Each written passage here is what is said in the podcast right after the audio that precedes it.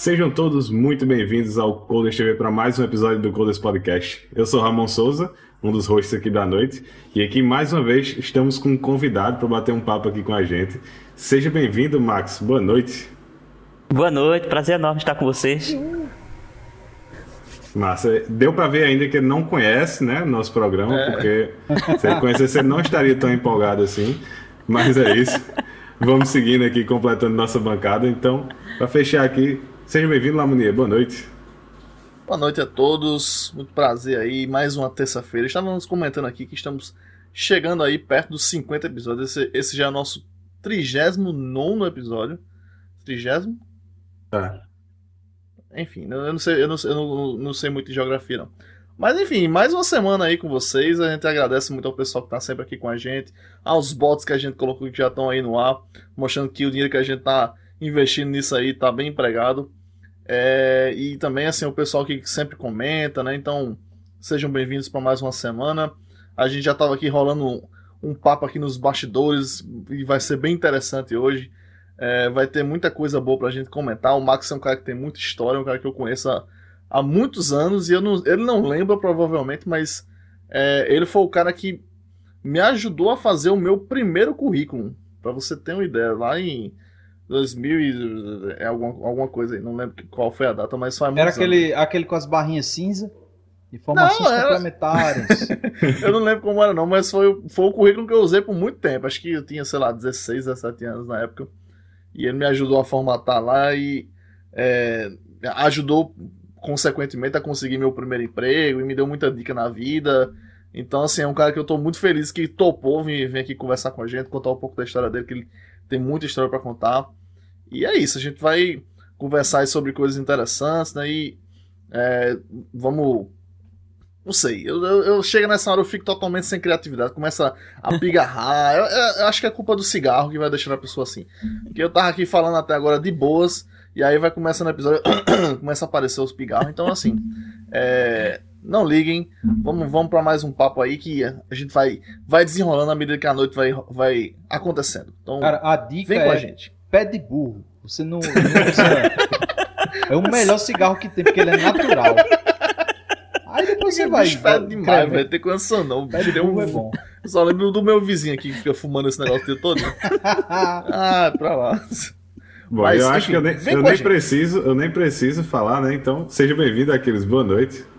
E aí, coders! Boa noite, galera! Tamo aí, mais um episódio sensacional, né? Esse episódio vai ser maravilhoso. A gente já tava aqui, altas polêmicas, conversando aqui com o Max. Quase que a live foi cancelada, só para deixar quase, claro. Quase, quase. Opiniões, olha, opiniões muito, muito pesadas aí sobre o mundo da tecnologia. Pelo menos sobre o mundo da tecnologia a gente já sabe que ele é muito polêmico. Sobre outras coisas a gente vai saber. E aí, é, você que está acompanhando a gente pelo YouTube, por favor, cara, já, você já agora, já agora, você já vai lá e dá o, dá o likezinho. E se você não gostar já de cara também, você dá o seu dislike, assim, favorito, chega lá ó, não gosto, então venha para todos os episódios, chega e dê o dislike. Nesse aqui você, você provavelmente vai dar o like, porque o papo aqui parece que vai ser sensacional. Então, comenta também. A não ser que você seja programador C, é, Python.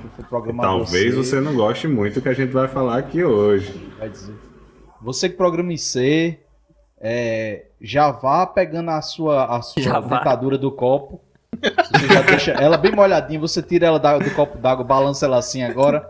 Eu acho que a gente não tem tanta preocupação. os dentes. É, a gente não tem tanta preocupação que... porque é, se a gente for esperar que alguém que trabalha em C assista esse não, programa... Não, mas eu tenho certeza que o pessoal que assiste, que, que tá assistindo a gente aqui, que programa em C, vai pedir pros netos deixar um comentário aí reclamando, falando alguma coisa aí, enfim. Porque eles não vão saber, né, mexer. Não. Dá é, esse negócio, tecnologia, vai, dá, dá, clica aí. Manda um áudio pro seu neto no WhatsApp, que aí eu tenho esse aí você tem, pedindo pra ele entrar aqui no site, no site Coders. e deixar um comentário. então vamos embora que tem tudo para ser ótimo esse papo aqui. Massa. É, só antes da gente começar, também complementando aquilo, deixar mais uns lembretes. Se você está assistindo aqui ao vivo pela Twitch, deixa aí. É, se você for Prime, né? E você ainda não sabe, a Twitch ela tem uma parceria com a Amazon Prime. E você pode fazer o Prime Gaming aqui na Twitch.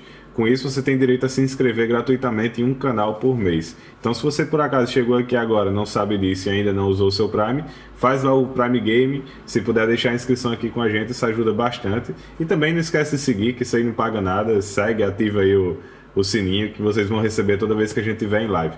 Nós estamos em live todas as terças-feiras, às 7h30 trazendo sempre um convidado diferente com história bacana para a gente conversar aqui. Hoje nós trouxemos o Max, que a gente já conversou aqui um pouquinho fora das câmeras. Eu não conhecia o Max ainda, vou conhecer hoje aqui junto com vocês. Mas Lamounier já conhece ele há muito tempo aí, deu uns spoilers. Eu acho que a conversa hoje vai ser bem bacana. Tirando o fato que ele estava defendendo PHP e Python, mas eu acho que o resto, fora isso, eu acho que vai dar tudo certo. Né? A gente não tem condições de atacar ele aqui, né? Porque, afinal de contas, ele está a alguns quilômetros de distância, não tem como voar no pescoço dele assim. Não, não dá, não dá. Infelizmente. E é nosso convidado, né? A gente tem é. que respeitar, né? Não, a gente respeita até enquanto ele não vier defender PHP, porque tudo tem um limite, né? Tudo tem Rapaz, um limite. Ó, eu assisti aí um monte de gente, um monte de episódios que acabou falando bem de Java e não, não falei nada. Assisti aqui educadamente. É o certo, né? vão querer atacar. É o certo. Então, é o coisa, certo. Muita coisa, coisa Você muito não pode pior criticar coisa certa, não, cara. Ah, ah tá. ah, não, tá. mas aí vamos deixar, vamos deixar.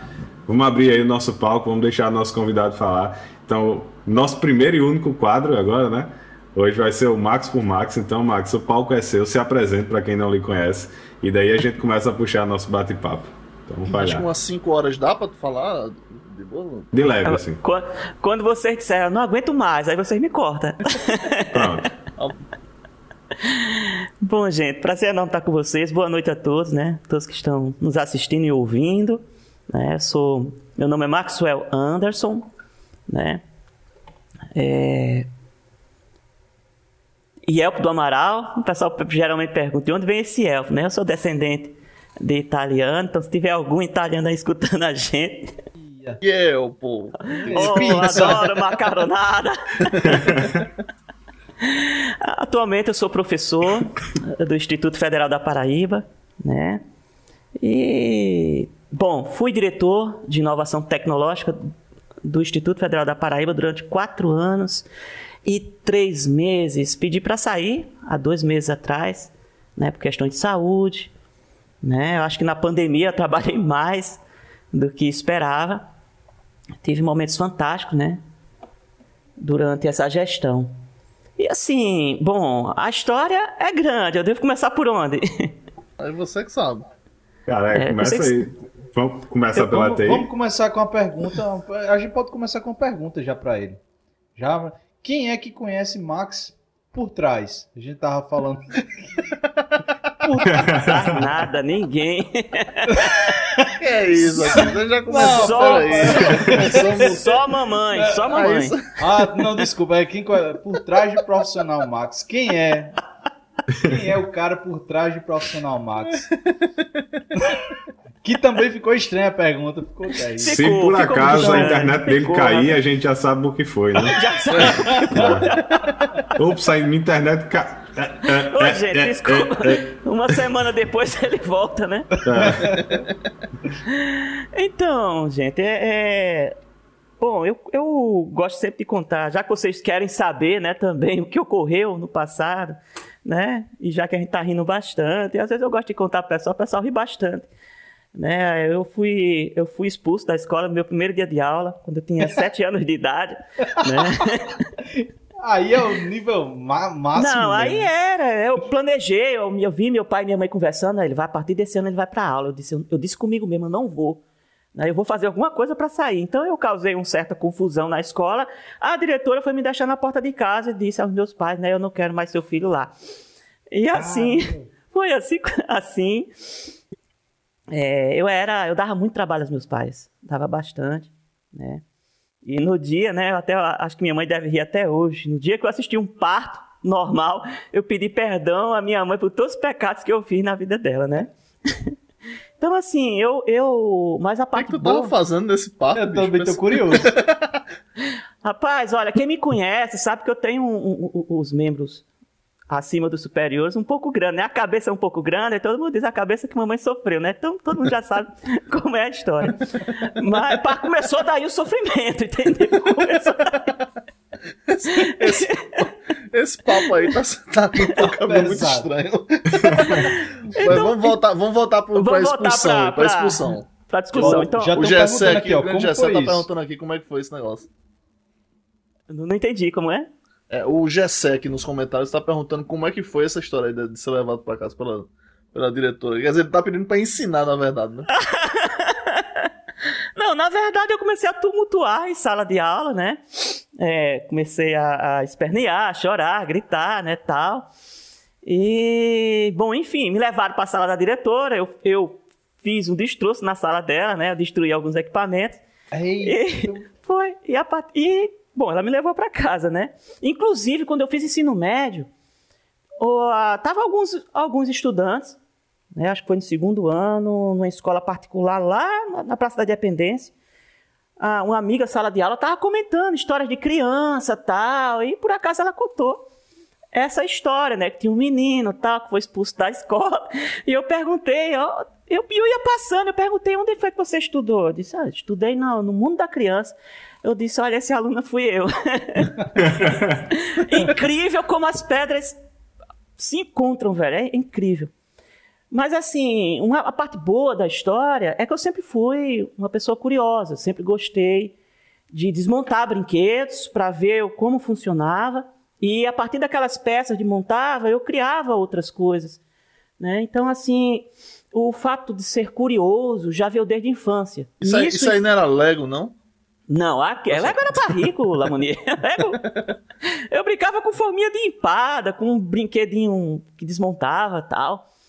Mas é, é, eu, eu gosto até de comentar com as pessoas que esse fato de uma pessoa ser curiosa ela é crucial na, na, na vida de um profissional na área de tecnologia. E eu até conto para os meus alunos né, essas histórias, a gente ri em sala de aula, né, justamente para que, de alguma forma, eu venha a incentivá-los a gostar também de tecnologia, começando pelo fato de ser curioso.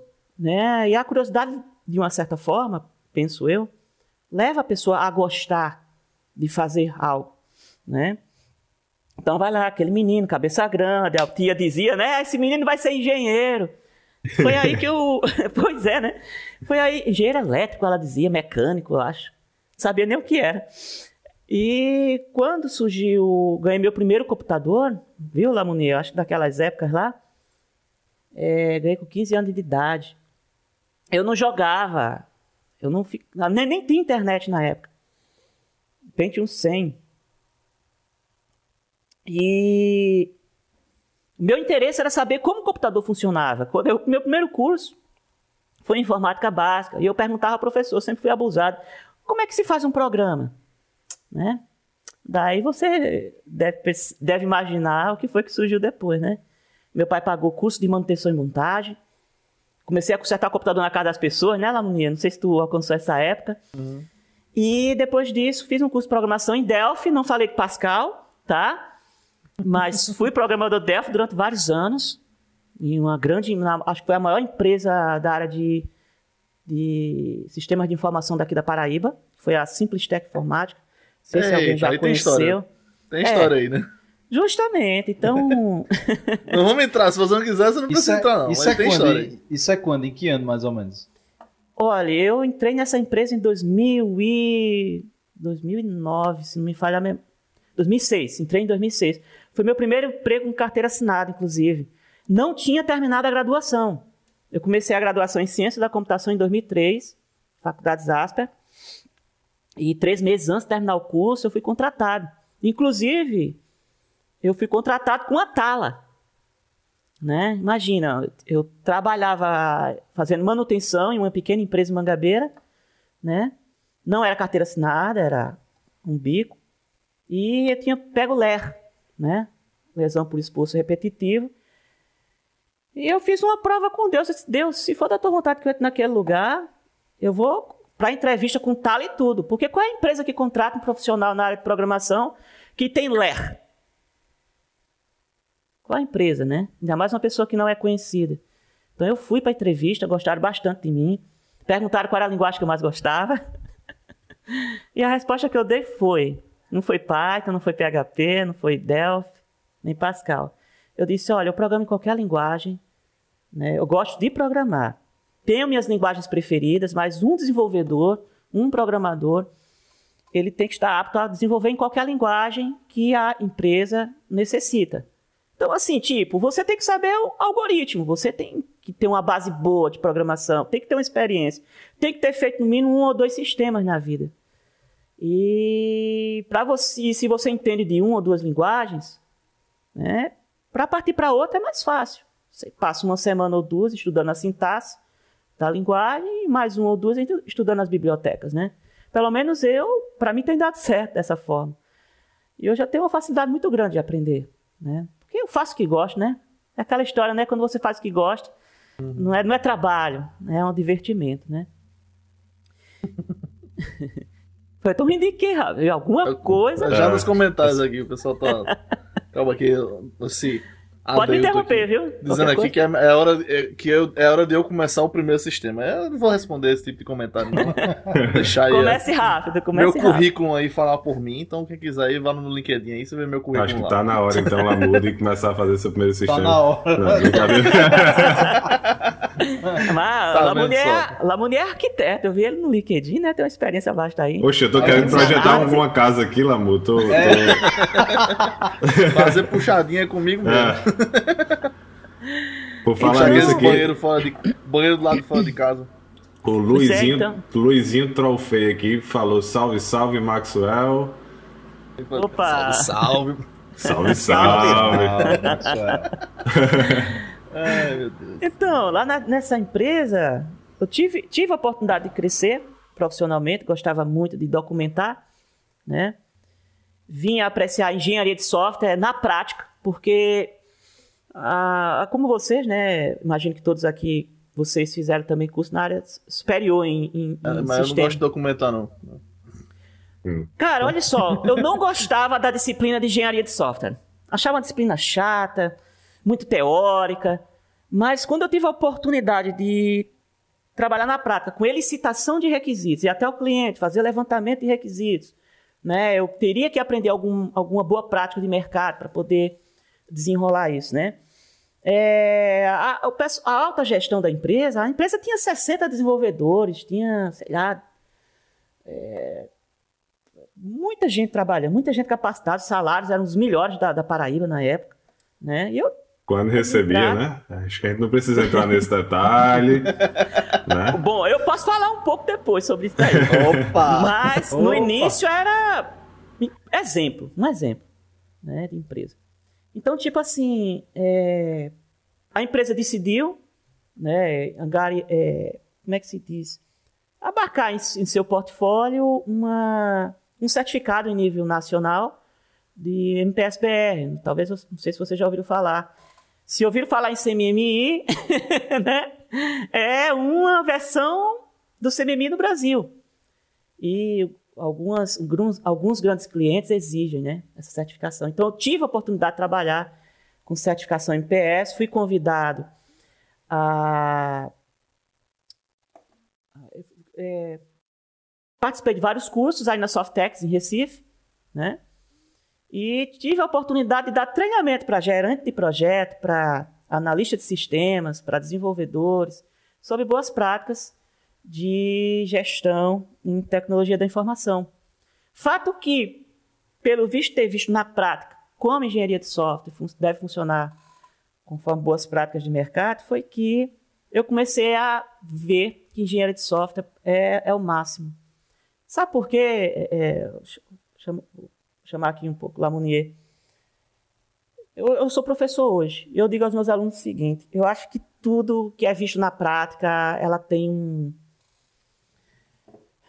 ela, ela, se torna algo mais especial. Eu acho que quando você vê algo na prática, quando você pega o livro, as coisas se tornam mais claras, sabe? Se você executa elicitação de requisitos, se você faz análise do sistema na prática para desenvolver um problema real e que aquela documentação se torna algo é, que realmente venha ajudar no desenvolvimento, porque documentar por, por documentar, isso não é boa prática, tá?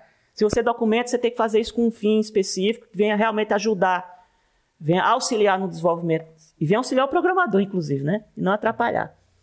Mas assim, o que eu quero dizer é que se você vê algo na prática, Se você pega um livro, tudo aquilo se torna mais claro. Né? A ponto de que você tem capacidade até de criticar, fazer uma análise crítica do que, do que está escrito, ou do que alguém vai dizer sobre aquele assunto. Então, assim, eu tenho no meu dia a dia, sempre que posso, nas aulas, tentado levar a prática para os meus, meus alunos, e eu noto que isso tem trazido, assim, bons, bons resultados. Né? Não é à toa que venho recebendo feedback positivo dos meus alunos, e eu acho que é o que me mantém, que me move ainda em sala de aula, é receber elogios e abraços deles, né? E agradecimentos também. Né? É, é, tem sido muito bom. Pô, bicho, eu, eu, eu, entendo muito, mas eu continuo achando chato. eu entendo na prática é legal você, você levantar os requisitos de um software e ver aquilo ali se tornando realidade. É, é massa, é. Mas ainda assim é chato fazer documentação. Por isso que hoje não, dia. Então, sabe hoje que é mais chato? faz menos, né? Sabe o que é mais chato menos. do que isso? Ah. Eu vou... Quando você pega um sistema do zero, é você que está desenvolvendo. É bom demais, cara. É fantástico. Agora pega um sistema que foi desenvolvido há 10 anos, que passou pela mão de vários desenvolvedores, e que a ordem do chefe, que não é da área de TI, chefe que não é da área de TI, certo? Ele simplesmente diz para a equipe: se outra empresa que eu não vou dizer o nome.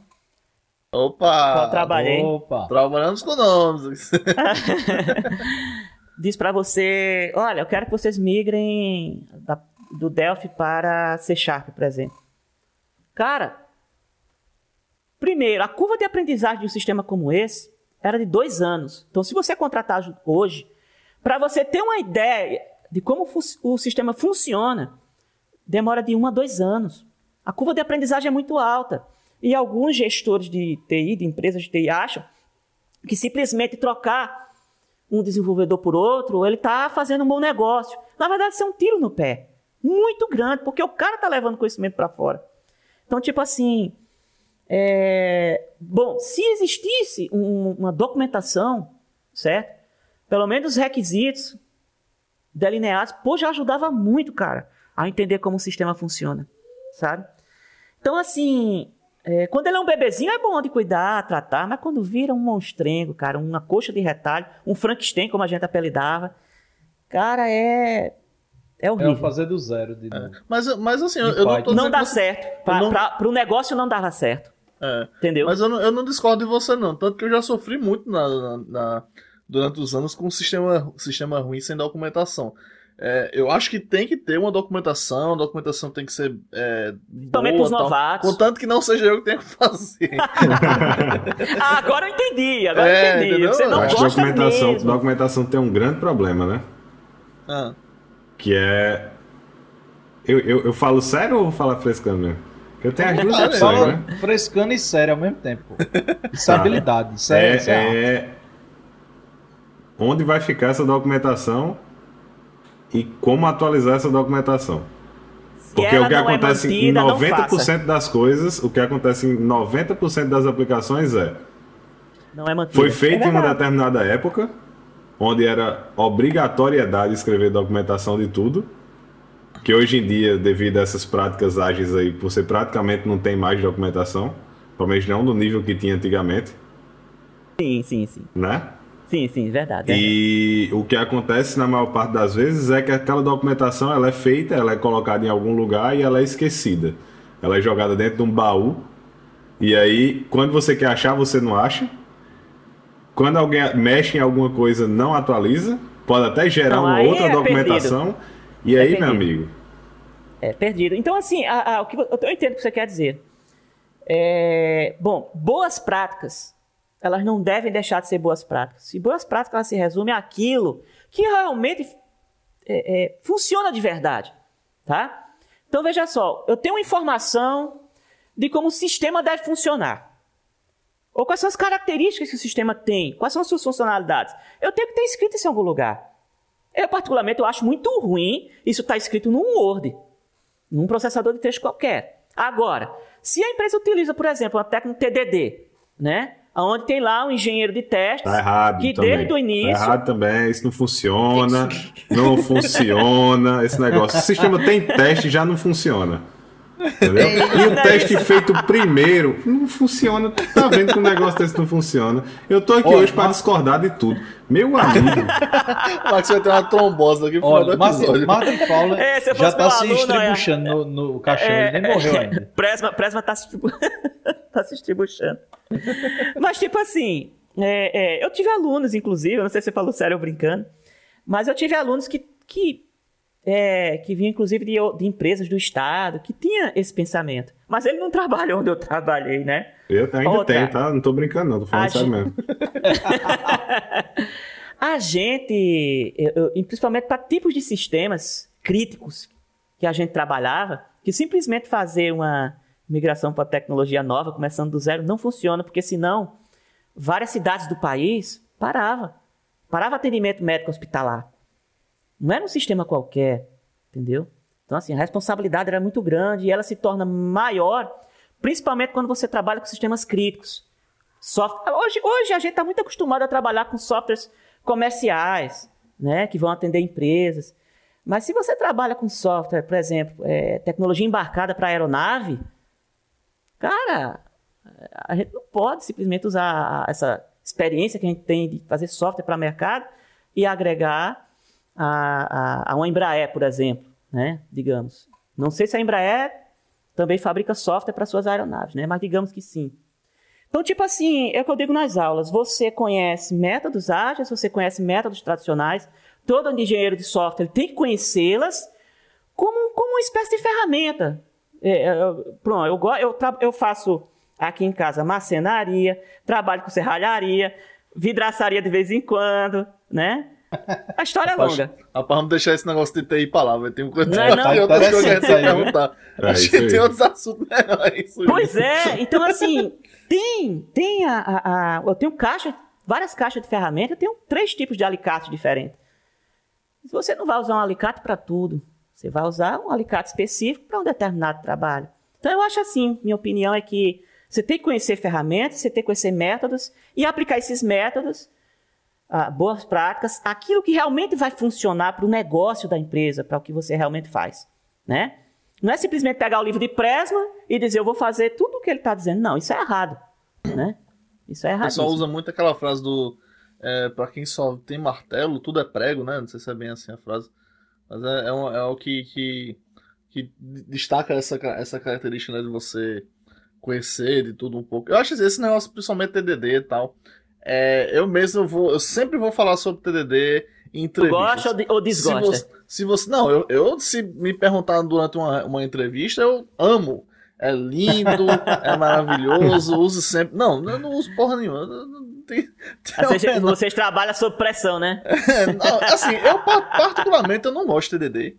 É, entendo assim os benefícios e tal, mas eu não é um método que eu que eu costumo usar. Eu escrevo teste, obviamente, mas não Escreve é também. não é tipo eu escrevo teste para programar. Não. Eu escrevo teste à medida que eu vou fazendo. São acho que são métodos diferentes, mas tipo assim funciona mesmo, da mesma forma. É, assim como esse negócio de programação em pá. Também é outra coisa que é, é bonito só nos livros e tal, mas e, e naquela, na TW lá. Mas Não, nunca, nunca fiz. no dia a dia é chato pra caramba. Cara, o cara, Tem um cara lá, lá no teu lado, é? Que tu tá cara quer, você quer enrolar durante o trabalho, não pode porque tem um cabo programando com você. É difícil. você tá É, eu, eu tenho, eu tenho hiper, aquele problema de hiperconcentração, bicho. Eu acho que eu não vou nem es- escutar o que o cara vai dizer. Mas assim, é, em resumo, assim, foi isso nessa empresa. A gente conseguiu um certificado em nível nacional. Depois eu fui para outra, na área médica, né, desenvolvemos sistemas. Passei um ano, passei no concurso para o IFPB como técnico administrativo. Fui coordenador de TI durante dois- quase dois anos em Picuí, lá aquela terra magnífica lá da carne de sol, né? Eu lembro quando tu foi pra lá. Pronto, eu fiquei responsável. Também trabalho com redes, com administração de redes, gosto também. Inclusive, estou dando aula para o curso superior de redes também, né, no IFPB. E tive a grata satisfação de, de abrir o campus, né? Instalei sozinho. Eu acho que 80 computadores, toda a infraestrutura de rede. Fiz a Aí instalação. gosta, viu? Foi, cara. Servidor Linux. Escambau. Mas ficou lindo, perfeito. O campus de Saí. Picuí, né? Campos Picuí, foi. Saí de lá porque eu fui chamado para assumir na DataPrev, né? Bom, em 2000 e, sei lá, Guaraná de Rolha, eu fiz um concurso pô, por fazer assim. Minha colocação foi. Cem... Eu não tinha terminado a graduação, eu acho. Não tinha terminado. E eu fiz. Porque a minha colocação foi 153, se não me falha a memória. E eu passei uns perrengues lá em Picuí. Eu disse: Deus, eu quero sair daqui. Pedi muito a Deus para sair. O pessoal da DataPrev liga para mim: Olha, o senhor está sendo chamado para assumir um cargo aqui. Você quer? Eu digo: Eu quero agora. Eu... agora eu quero ir embora daqui.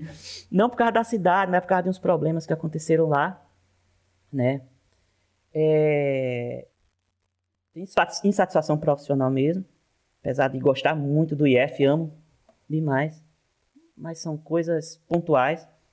Bom, fui chamado para lá. Quando eu cheguei lá no setor de RH, a gestora do disse: Odeio vocês. Eu disse: Pô, nem te conheço. Por que você nos odeia? Bom, eu depois descobri por quê. Eu fui chamado para ser professor do Instituto Federal. Eu só fiquei quatro meses na DataPrev. E hoje, é, e hoje continuo lá, né? Amo o que eu faço, amo dar aula. Se vocês for deixar eu conversar aqui até meia-noite, né? Hoje Passei dá aula anos... no IFB? Passei três anos e meio em Souza, né? Em Souza. Souza. Passei, não sei, talvez um ano em Cabedelo e agora estou no campus João Pessoa. Uma pergunta, as aulas lá em. De, de, as aulas de, de. Tu deu aula de, de, de, de engenharia, alguma coisa lá em Souza? De que especificamente, assim? Rapaz, eu dei aula de. Não, no, vou misturar técnico com superior, viu? Vou ver se eu lembro. Não só no IF, mas também é, na... Mas é porque a minha pergunta, na verdade, é é, as aulas de tecnologia lá também tem alguma coisa a ver com dinossauro? Porque tudo, tudo isso tem que ter a ver com dinossauro, né? O Dino é o dinossauro, é o, Pai, é, o shopping do dinossauro. Não, shopping não, né? mas supermercado do dinossauro, é, faculdade do dinossauro. Tudo tem que ter o dinossauro lá, né? Olha, eu passei três anos e meio lá. Eu acho que eu só. Eu, talvez eu não fui nenhuma vez pra, pra o parque dos dinossauros lá. Eu fui quando não trabalhava em Souza né? Porque realmente pessoal parou é chato, a manutenção né? lá. É chato, né? Pô, tu lá, vê é umas pegadas lá e é, tal. É um bocado de buraco assim no chão, que ah, aquilo é dinossauro. Amigo, ali no máximo ali foi. Caiu uma pedra ali, alguma coisa. Daí tu tá comentando aqui, né? Inclusão digital dos dinossauros. Pois é, pois é. Mas o que eu gostei lá foi o respeito dos alunos. Chamava a gente pra ir comer no sítio e tal, enfim. Bom, eu tive um a oportunidade. Bode. Comer um bode, comer tudo lá. Enfim. Mas assim, é, dentro da área de pesquisa, né, tive, eu introduzi os estudantes de nível médio, técnico lá, em projetos até em, até em análise de ondas cerebrais. Eu tenho um, um equipamento, está lá no sótão, é... Esse que... sótão do bicho tem de tudo. Aí. tem, Daqui a pouco a gente vai falar mais sobre isso aí. Sobre Você tá convidado a vir qualquer dia aqui. Vou nada. de repente eu uso você como cobaia. O diabo é quem vai pra aí, amigo. Sei lá o que tem aí nesse negócio. Pois Já é, assisti bicho. muito filme de terror pra, pra entrar em solta dos outros assim. Bom, aí. Sim, mas sobre, sobre o negócio aí, fala um pouco mais sobre esse esse projeto aí das, das, das ondas cerebrais e tal? Então, a, a, como eu falei para vocês, meu interesse sempre é tentar incentivar as pessoas a trabalhar com desenvolvimento de sistemas, por vários motivos. Uma é que quer queira ou que não, velho, quem gosta, quem não gosta, software aí é o que tem de mais vagas no país. É o que ainda está pagando relativamente bem, certo? É, rotatividade de profissionais é altíssima. Lá na frente eu, eu explico o que aconteceu dentro do IF. Havia o deputado quase que praticamente pedir ajoelhado para a gente abrir mais cursos de, de tecnologia da informação, porque falta profissional no mercado. É, mas isso aí eu conto lá na frente. Bom, então assim, uma das formas da gente tentar envolver os estudantes, principalmente os estudantes do interior, né, que de, de uma certa forma não é, não existe uma expectativa para trabalho lá, certo? Então, essa interiorização das universidades e institutos federais, ela existiu, em primeiro lugar, para tentar levar emprego para eles. Dar uma profissão. Então, tipo, se eu levo algo de diferente para eles, pô, eles vão começar a se interessar, eles vão querer gostar da coisa. Então, é, aqui no Brasil eu nunca vi, mas ele é um jogo um, um aparelho em forma de círculo, que ele tem uns, uns coolers dentro dele, umas ventoinhas, né, ventiladorzinho pequeno, aonde há umas, umas bolas de, de espuma, elas começam a flutuar, né, por causa da ação do, do, do vento. E tipo, você tem que, que elevar o seu nível de concentração, e tem um sensor que fica aqui mais ou menos nessa posição, e tem um outro atrás, onde ele vai fazer a medição da intensidade de concentração e, e da falta de concentração, né? Usando lógica nebulosa, essas coisas. Aí, é, dependendo da, da, do seu nível de concentração, ele, o sensor emite um sinal e os atuadores nesse jogo começam a movimentar aquela bolinha. Então, existem uns obstáculos, aquela bolinha vai atravessando umas argosas, uma coisa bem interessante. É um jogo que eu só vi na Alemanha, mandei trazer de lá, justamente porque o meu interesse era fazer uma, uma, uma inserção, colocar uma, uma, uma solda, soldar, puxar alguns fios para ligar ele no Arduino. E do Arduino numa porta USB em um PC, para que pudesse extrair aqueles dados de leitura. Então, quando eu levei aquele para os estudantes, tal, mostrei como fazer, pô, eles ficaram maravilhados. Foi até inclusive matéria de um jornal daqui do estado, né? Vieram fazer uma entrevista, tal. Bom, o assunto era justamente, né, tentar levar algo de diferente para os nossos estudantes. E assim, para onde eu passo, eu tenho esse desejo de fazer com que as pessoas não sejam somente alunos, mas eles sejam também pesquisadores, que eles possam criar algo, né? Então, eu acho que foi por conta disso, de outras coisas semelhantes, que eu fui convidado a ser diretor de inovação tecnológica da, do Instituto Federal da Paraíba, né? E aí a gente pode falar várias horas aqui sobre inovação, sobre invenções, né?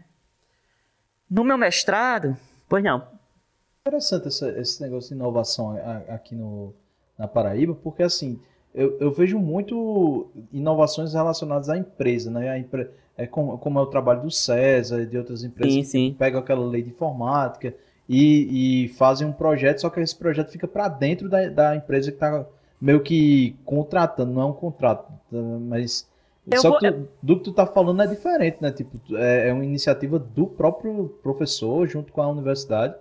Isso. Com, como foi essa experiência? Isso é eu posso chegar nessa parte das empresas aí, dessa sua impressão que você tem com relação às empresas, certo? Isso é, isso é interessante, certo? E que de repente eu convido até vocês a pensar em inovação e eu vou explicar por quê. Mas querendo introduzir esse assunto, é... bom, eu fiz meu mestrado no César, em engenharia de software. Amei! Pô, cara, eu acho que foi o melhor curso que eu fiz na minha vida. Não tô ganhando nada pela Merchan, pelo Merchan, tá? Mas a gente é porque... tá que o Fred Arruda é amigo nosso aqui, então um abraço, Fred. Gosto muito de tecnologia, sou viciado. E a gente tá querendo trazer o Silvio Meira também, então. Ai, olha, vai chegar de skate aí, né? Dando uma palestra aí. Enfim. Mas é, fiz meu mestrado lá. E o que ocorreu de interessante lá, não vou citar nomes, não vou citar qual foi a disciplina, né? Mas em uma das disciplinas, as fantásticas que eu tive, é, um professor bem caxias, né, daquele bem durão, deu uma aula sobre um determinado assunto, um ou duas no máximo, e disse assim: Olha, já quero que vocês façam um projeto. E você duas notas. Uma, vocês vão ter que me entregar uma tecnologia utilizando algoritmos de computação distribuída daqui a 15 dias. E vão ter que me entregar dois artigos. Dois artigos seguindo a padrão I3E também daqui a 15 dias. Todo mundo, ah, não pode, tá em grupo, professor. Aquela pergunta de sempre. Não, vai ser individual. Lascou. Tipo que ele perguntou a cada um, tu vai fazer o quê? Ah, vou fazer só tal coisa. Ei, tu, eu tinha que dizer na hora lá, cara. É igual a quartel. Tem que decidir na hora lá. E, bom, eu conversava bastante com esse professor, conversas nerd, né, sobre a automação residencial, que estou fazendo aqui também na minha casa, é outro assunto. É... E eu disse para ele: olha, eu vou trabalhar com aquele. Eu vou tentar resolver aquele problema que o senhor falou que o César não conseguiu resolver. Aí ele disse: Isso foi nas, em frente a toda a turma. Ele disse: Você vai fazer isso? Como é que você vai fazer em 15 dias o que o César não conseguiu fazer em quatro meses? Que não conseguiu fazer. E aí, cara, olha, bicho, olha, eu não sou melhor que ninguém, velho. Deus sabe que eu, eu acredito muito nas pessoas. Eu, eu quando chega um, chegava aluno para mim lá, diretoria na inovação, querendo falar sobre o motor infinito, né? O motor infinito, bicho, eu não desprezava não, cara. Eu vejo no cara, um, eu vejo nesse aluno um potencial. E, bom, não sou melhor que ninguém, mas eu disse, olha, eu vou fazer, vou mostrar para o senhor que vai funcionar. E eu disse para ele o seguinte, eu disse que eu iria é, construir, fazer engenharia reversa na unidade de controle na unidade de eletrônica de comando do carro, a ECU, que é vulgarmente chamado de computador do carro, aquela caixinha preta que fica ali perto do motor. Fiz, fiz, escovei os bits, porque aqui era um, é um Ford, estou com esse carro até hoje, né? É, os dois carros são Ford. E a arquitetura da Ford, pelo que eu percebi, ela é fechada. Ah, alguém, alguém aí que está escutando vai lembrar do OBD, o OBD, uhum. ele é padrão para muitos veículos, mas a Ford, não sei porquê, pelo menos os carros que eu tenho, é, ele meio que fechou a informação, né? Meio que fechou. Então, não, não tem material, não, a, a, as tabelas de, de, decodificação dos códigos hexadecimais não funcionam. Então, eu tive que descobrir. Então, eu fiz, tive que escovar bits, tive que interpretar esses bits, e tive que criar um sistema de distribuído. Qual é a ideia? Vários carros que têm esse software instalado no carro, ele vai levar essas informações para um computador centralizado, certo? Vários carros vão processar essas informações e levar para um computador centralizado. E qual é a ideia? Qual era a minha proposta? Né? Inclusive foi objeto de patente, né? Foi objeto de patente na época. Foi aí que eu me descobri o que era inovação. Foi por causa desse projeto. É, a ideia era fazer com que, por exemplo, o seu carro quebrou, você não sabe o que foi que houve, né? Você é leigo. E, tipo, só quem tem acesso às informações do diagnóstico do carro são os mecânicos, ou das autorizadas, né? Ou que possuem aquela unidade externa. Alguns carros mais modernos, na época já tinha, né? Mas hoje tem bem mais. Você vê algumas informações, ainda que superficiais, mas tem no painel. BMW e outros, enfim, você encontra. É, foi. Eu ia citar outra marca, mas eu não tenho certeza, enfim. É, mas a minha ideia era popularizar essa informação para que, por exemplo, digamos que o carro deu defeito no sensor lambda, né? Que ali faz a medição nos de gás carbônico que sai do escapamento. Então, tipo, se eu, eu fui, Lamounier, lá, meu carro, antes de eu ter esse conhecimento, ele quebrou não, não funcionou, tal. Levei para o mecânico. E o mecânico viu que, olha, disse para mim, olha, foi um problema no sensor lambda do carro. Eu disse, tá, quanto é para consertar? Ele cobrou 400 reais. E eu fiquei, pô, cara, eu não ganhava tão bem para estar tá pagando 400. Precisava do carro, né? E eu tive que pagar. Tive que pagar. Depois do mestrado, depois de tudo, foi que eu vim descobrir que um sensor lambda desse era, custava 40 reais. E você só faz tirar e botar de volta, né? Não desmereço o conhecimento adquirido pelo mecânico, porque eu acho que um profissional tem que ganhar pelo conhecimento que possui. Mas, tipo assim, cara, é. Pô, eu podia fazer isso, né? Então, tipo assim, então se eu tenho um equipamento no carro que me diz qual é o defeito e que pode mostrar para você como consertar, caso você queira, né? Você vai ter essa informação ali. Ou, ou ele também vai poder te dizer o que, que o mecânico tem que fazer para poder é, consertar aquela avaria, né? Bom, dentro desse projeto também estava embutida a possibilidade de que uma rede social de mecânicos, mecânicos cadastrados, de oficinas mecânicas, né? É, caso você permitisse, ele teria acesso a essa informação no momento em que o carro deu defeito. Então, digamos que tu parou lá em Jaguaribe, teu carro deu problema, no sensor lambda, o bicho parou.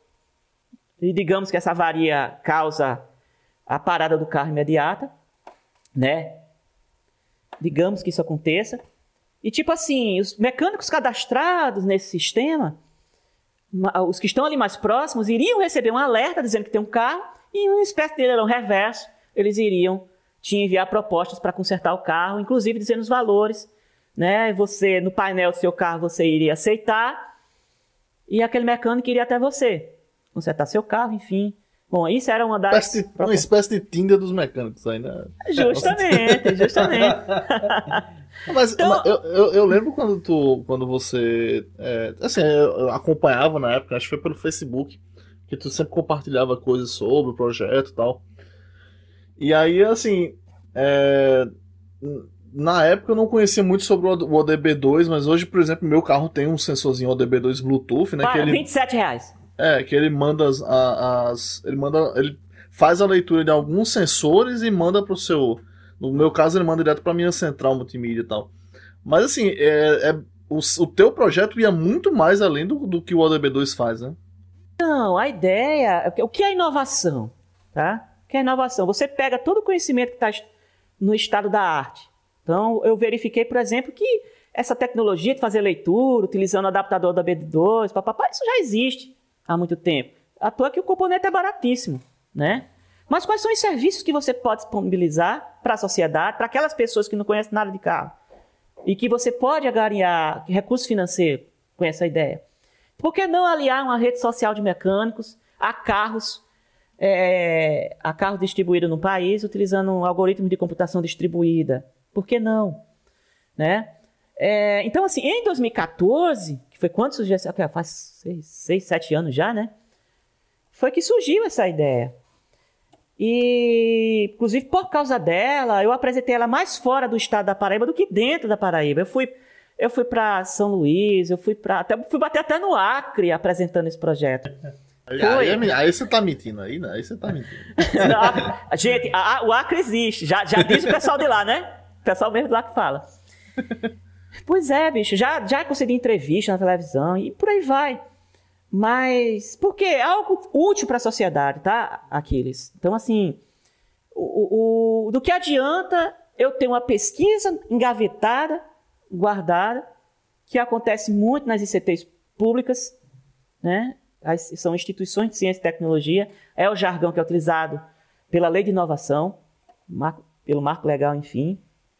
Então, quando eu estiver falando sobre CT, eu estou falando sobre universidade e institutos federais. Estou falando sobre o César, estou falando sobre outras congêneres no Brasil e no mundo. Então, assim, acontece que existe o costume das maio- da maioria das ICTs, principalmente as públicas, de fazer pesquisa de base, pesquisa teórica. É, eu ficava muito triste quando eu ia para eventos científicos eu só via o pessoal falando em estatística. Não, vamos fazer um levantamento estatístico. Não é à toa que muitos mestrados doutorados vocês vão ver que muita coisa é baseada em, em pesquisa de campo, levantamento estatístico, não sei o quê, blá blá blá. Uma vez eu fui para uma. O reitor pediu para eu representar ele em uma reunião de reitores da, da região sul e sudeste. Foi, foi uma reunião que houve em Campina. E eu fiquei triste, porque muitos daqueles reitores de universidades federais é, ainda estavam falando sobre a- como fazer com que as universidades viessem a interagir com as empresas, viessem a interagir com a empresa de vocês, que vocês estão trabalhando, ou até com a sua startup, por exemplo. Quer dizer, coisa que ainda estavam discutindo isso, coisa que os institutos federais já estavam bem à frente.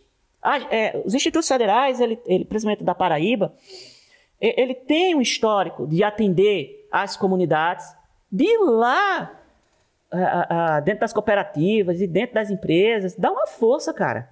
Dentro das empresas está começando agora por causa da lei de inovação, que agora a lei de inovação está permitindo que o servidor público, o professor, possa trabalhar dentro da empresa, sabe? Para ajudar a empresa a crescer. Essa, essa é, é, a- é o tchan da lei de Mas- inovação mas e com- já mas existe em outros como países há assim? muitos anos. Mas como assim? Tipo, o professor pode fazer um projeto e ficar lá alocado sem, sem dar aula, por exemplo? Porque tem Pode. muito esse negócio, né? Do, Pode. tem muito cara que é professor porque não existe a função de pesquisador, né? Aí o cara é professor, Todo- mas não gosta de dar aula, por exemplo. Não, é, todo professor é, de universidade e instituto federal, ele também tem como atribuição fazer pesquisa, não é só ensino, tá? Então eu adoro pesquisa, eu adoro. eu- eu- minha pesquisa, eu não gosto de pesquisa teórica, não, eu gosto de fazer algo prático, algo que alguém use. Desculpa. E essa do carro foi uma dessas ideias. Então, assim, o como, o como fazer, vamos ser prático, né? que eu gosto de coisa prática. É, digamos que Aquiles teve uma ideia. Tu gosta de trabalhar com o que, Aquiles? Gato. gato, gato que é de energia, animal. De energia. Não vale dizer que não gosta de trabalhar, porque isso a gente já sabe, né? Eu gosto de moto. Bota aí moto. Moto. Vamos lá. Sei lá. Fazendo. Qual um problema que você, você. Digamos, eu não sei se você tem muita experiência com moto. Tem, qual o problema que você vislumbrou na. Tem não, né? Qual o problema que você vislumbrou nas motos que você gostaria que fosse resolvido? Tu consegue Esse fácil. Não tem é pisca-alerta. Não, não, tem pisca-alerta? Não, não, tem pisca-alerta. Tem um, o maior cara. problema da moto, não vai dizer? O negócio só okay. tem duas rodas. É. Foi feito para cair. Bota a moto em pé, ela vai cair. Essa pô. é a emoção. Essa é a emoção. Se não quer emoção, Sei lá, cara... digamos, digamos assim, eu acho, eu acho chato. Não vou dizer que é funcional, tá? Mas vou usar como exemplo. Eu acho chato toda vez ali na moto tá ligando piscaleta para entrar à direita à esquerda, tá? Eu sou inexperiente, tá? Eu gostaria que ela fizesse sozinha, que ela tivesse, fizesse uma, uma, uma predis, tivesse um algoritmo de previsibilidade, e que ela vai saber que eu vou entrar à direita e ela ligue o pisca-alerta sozinho, sem eu precisar fazer isso. Digamos que tu tem essa demanda, tu trabalha numa empresa que desenvolve é, dispositivos inteligentes para motos, certo? E que de repente, pô, tu tem uma ideia massa, tu tem cliente que está interessado, né? Que paga para desenvolver essa tecnologia, mas tu não sabe como fazer. Aí digamos que tu conheceu, sei lá, Maxwell lá do IFPB ou da universidade, não sei, qualquer professor que trabalha nessa linha de pesquisa, que também está trabalhando com isso, mas não tem recurso financeiro para para dar um start no projeto. Tu é o cara do negócio e o professor é o cara professor, eu estou falando professor, mas aluno também, viu? Aluno também, geralmente envolve os alunos também da, da instituição. Então, assim, é, a lei de inovação permite que eu possa estabelecer uma parceria com você, com sua empresa, né, para desenvolver essa tecnologia e assim que ela for testada, pelo menos TRL nível 6, foi isso. e nível de protótipo, né? Protótipo funcional. Tem alguém que teu soltam isso. Uma explosão aqui. Ah, hoje é São Pedro, né? Por isso. É. Ou então Aquelas é um dos seus é... robôs aí que deve ter se levantado e. Eu acho que alguém estourou uma bomba naquela lata de leite Nestor, né? Ixi. Ixi, meu, cheio de pobre. Enfim. Então, tipo, é, é, eu estabeleço uma acordo de parceria com você, né, com a sua empresa, para desenvolver esse projeto. E assim que termina, você, que é a empresa, vai ficar responsável em, em produzir essa tecnologia em escala industrial. Ou o parceiro seu que quer fazer um, um casamento aí contigo, sabe? Enfim, é, é, legalmente possível, desde 2000, 2016 essa lei foi modificada, né? É, inclusive foi um alvo de muitas críticas dentro das universidades institutos federais, porque, pô, eu fui chamado para ser gestor de inovação. E a minha, o meu trabalho é trazer as empresas, as cooperativas, a sociedade para dentro da instituição para fazer esse tipo de parceria, certo? Esse é meu trabalho, era meu trabalho. E eu era visto lá dentro como um cara, o capitalista, que queria vender a instituição para as empresas. Esse é um tema muito polêmico. Esse eu posso falar, tá? Eu fiquei então, imaginando que o que pô, deve ter de pirangueiro meu chegando irmão. assim, rapaz, eu tenho uma ideia aqui sensacional. Olha aqui a ideia. Pai, quando vê um iFood, já tem um iFood há 10 anos e o cara chega com um iFood. Boa. Boa observação. Da padaria de seu Zé. Boa observação. O que é que acontece? É, dentro do processo de inovação, quando chega uma pessoa de fora, um inventor independente, digamos, você é pessoa física, você tem uma ideia, você tem uma invenção, você sabe que é única e você quer que a universidade ou o Instituto Federal adote. Nós iremos lhe tratar como um inventor independente e a gente adota a sua invenção para fazer, para dar um impulsionamento a ela. Tá? O nosso objetivo é levá-la para o mercado no futuro, né? Fazer os testes, enfim. Então, dentro do processo, né, eu recebia eu recebia é, pessoas das mais variadas profissões. Recebia empresários, da, do setor de moda, do setor têxtil, recebia pedreiros, pintores. É porque eu não posso falar. Mas, pô, os caras chegavam, velho, com as ideias massa, velho, de pintura. Que uma parede enorme assim, você ia pintar em poucos minutos, é, utilizando a ideia dele, sabe? Pra pegar Bom. um balde de tinta e botar uma bomba dentro dessa ideia. pois é. Dessa bomba Bomba chilene. dele. É quando vê o cara tá. O cara tem um rolo de 3 metros. Aí Você bota tá- assim e, e passa de uma vez só. Quer assistir, ó, assistir pica-pau da nisso, viu? então, cara, é tipo, o primeiro passo que a gente vai, que a gente dá é saber se essa sua ideia já não existe no estado da técnica. E como é que se faz isso? Eu não sei se vocês sabem, todo conhecimento humano, ele não está em forma de artigo científico, matéria em jornal, em TV, não, em livros não. 70% de todo conhecimento humano está em forma de patente. Então, você sabe o que é uma patente? Patente, pessoal, é um documento oficial que é concedido pelo, pelo Estado americano, brasileiro, sei lá que for japonês, que ele testifica que sua ideia ela é realmente uma invenção ou um modelo de utilidade, certo? E o que para sua ideia ser uma invenção, ela tem que ter no mínimo três pré-requisitos. O primeiro é novidade. Então, existe bases de busca. Imagina o Google. Ah, o, ah, o Google não é besta. O Google já tem ah, o Google Patents. Se você botar patents.google.com, você vai ver que tem um Google só para buscar patentes. Certo? Mecanismo de busca. Mas existem vários outros. Aqui no Brasil é o Instituto Nacional de Propriedade Industrial. Ele tem um mecanismo de busca para você verificar todas as invenções que foram é, é, patentes que foram concedidas aqui no Brasil. Então você vai achar na internet a patente do telefone de Graham Bell, vai, vai ver patentes das, das, de todas as, as invenções que existem hoje no mundo. E nessa patente, pessoal, vocês vão ver o detalhe de como aquilo é construído. Lá tem a receita do bolo toda. Toda a receita. E, e tem, tem que revelar o segredo. Se for patentear, tem que revelar todo o segredo. Porque justamente esse documento ele serve como proteção.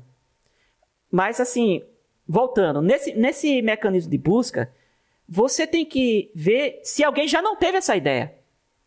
E muito, regularmente, regularmente, a gente encontra um, um, uma patente chinesa. Regularmente, velho. É por isso que quando eu ia buscar, eu ia buscar logo na base patentada da China. Porque, bicho, os caras. Você teve uma ideia, não vá, vá ver antes não já existe. Por exemplo, um professor colega meu, se eu posso dizer, ele me autorizou. É, ele, vocês já viram aqueles. Aqueles nebulizadores. O nebulizador comum é aquele que você põe um líquido na máscara, né? Tem um outro que você põe um líquido na base do evaporador. Dentro daquele. É, ali dentro tem um, uma pecinha que eu esqueci o nome, velho. Que quando cai uma gota nele, ele transforma em vapor. Aí esse vapor ele é conduzido por aquele, aquele cano, né? Levado até a máscara. Então, você pode é, tomar uma nebulização deitado, de cabeça para baixo, pendurado pelas, pelos pés, enfim. Foi o que o cara fez. No ar-condicionado, no evaporador, evaporador é? Aquela parte que fica, a parte interna. Vaporizador, né? Né? Eu não lembro. Tem um condensador que fica fora, né? Bom, enfim, eu não lembro. Ah, tá. Né? É uma coisa assim. É, o ar, que contém água, ele vai até essa peça interna e ele condensa. A água é condensada, transformada em forma de líquido, ela cai em cima de um reservatório, de um prato, né? Comprido. E aí, dali ela é despejada. Qual é a ideia desse professor? Era pegar o, o, o, essa água e fazer com que ela viesse a retornar para o ambiente. E aí, segundo ele, os benefícios era o pessoal que tem sinusite, né, tal, a água voltar para o ambiente, enfim, uma série de vantagens. E ele, na, ele fez a pesquisa dele. Para ele, ele não encontrou nada igual no mundo. E na época, o, o antigo gestor, como muitos de nós começamos a aprender, a gente também fez nossas buscas e, puxa, né, não encontrou nada, né? Enfim, mas aí é, passou um tempo. Para nós para o IFPB havia atendido o critério de novidade. O segundo é de atividade inventiva, o segundo critério. Quer dizer, o que é, é atividade inventiva? É, realmente tem que se caracterizar como invenção. Pô, você, se você entende de motor de portão, né? Portão ele eletrônico. Pô, se você é técnico nessa área, o simples fato de você, pega, você ter a ideia de dizer, puxa, eu vou botar esse motor na parte superior do portão. Ah, você que é um técnico dessa área, isso é muito óbvio. Se alguém chegar com um problema, você vai dizer na hora como resolver. Então, então é a primeira pergunta que eu faço para a pessoa. Pô, tu é, tu é engenheiro elétrico, eletricista.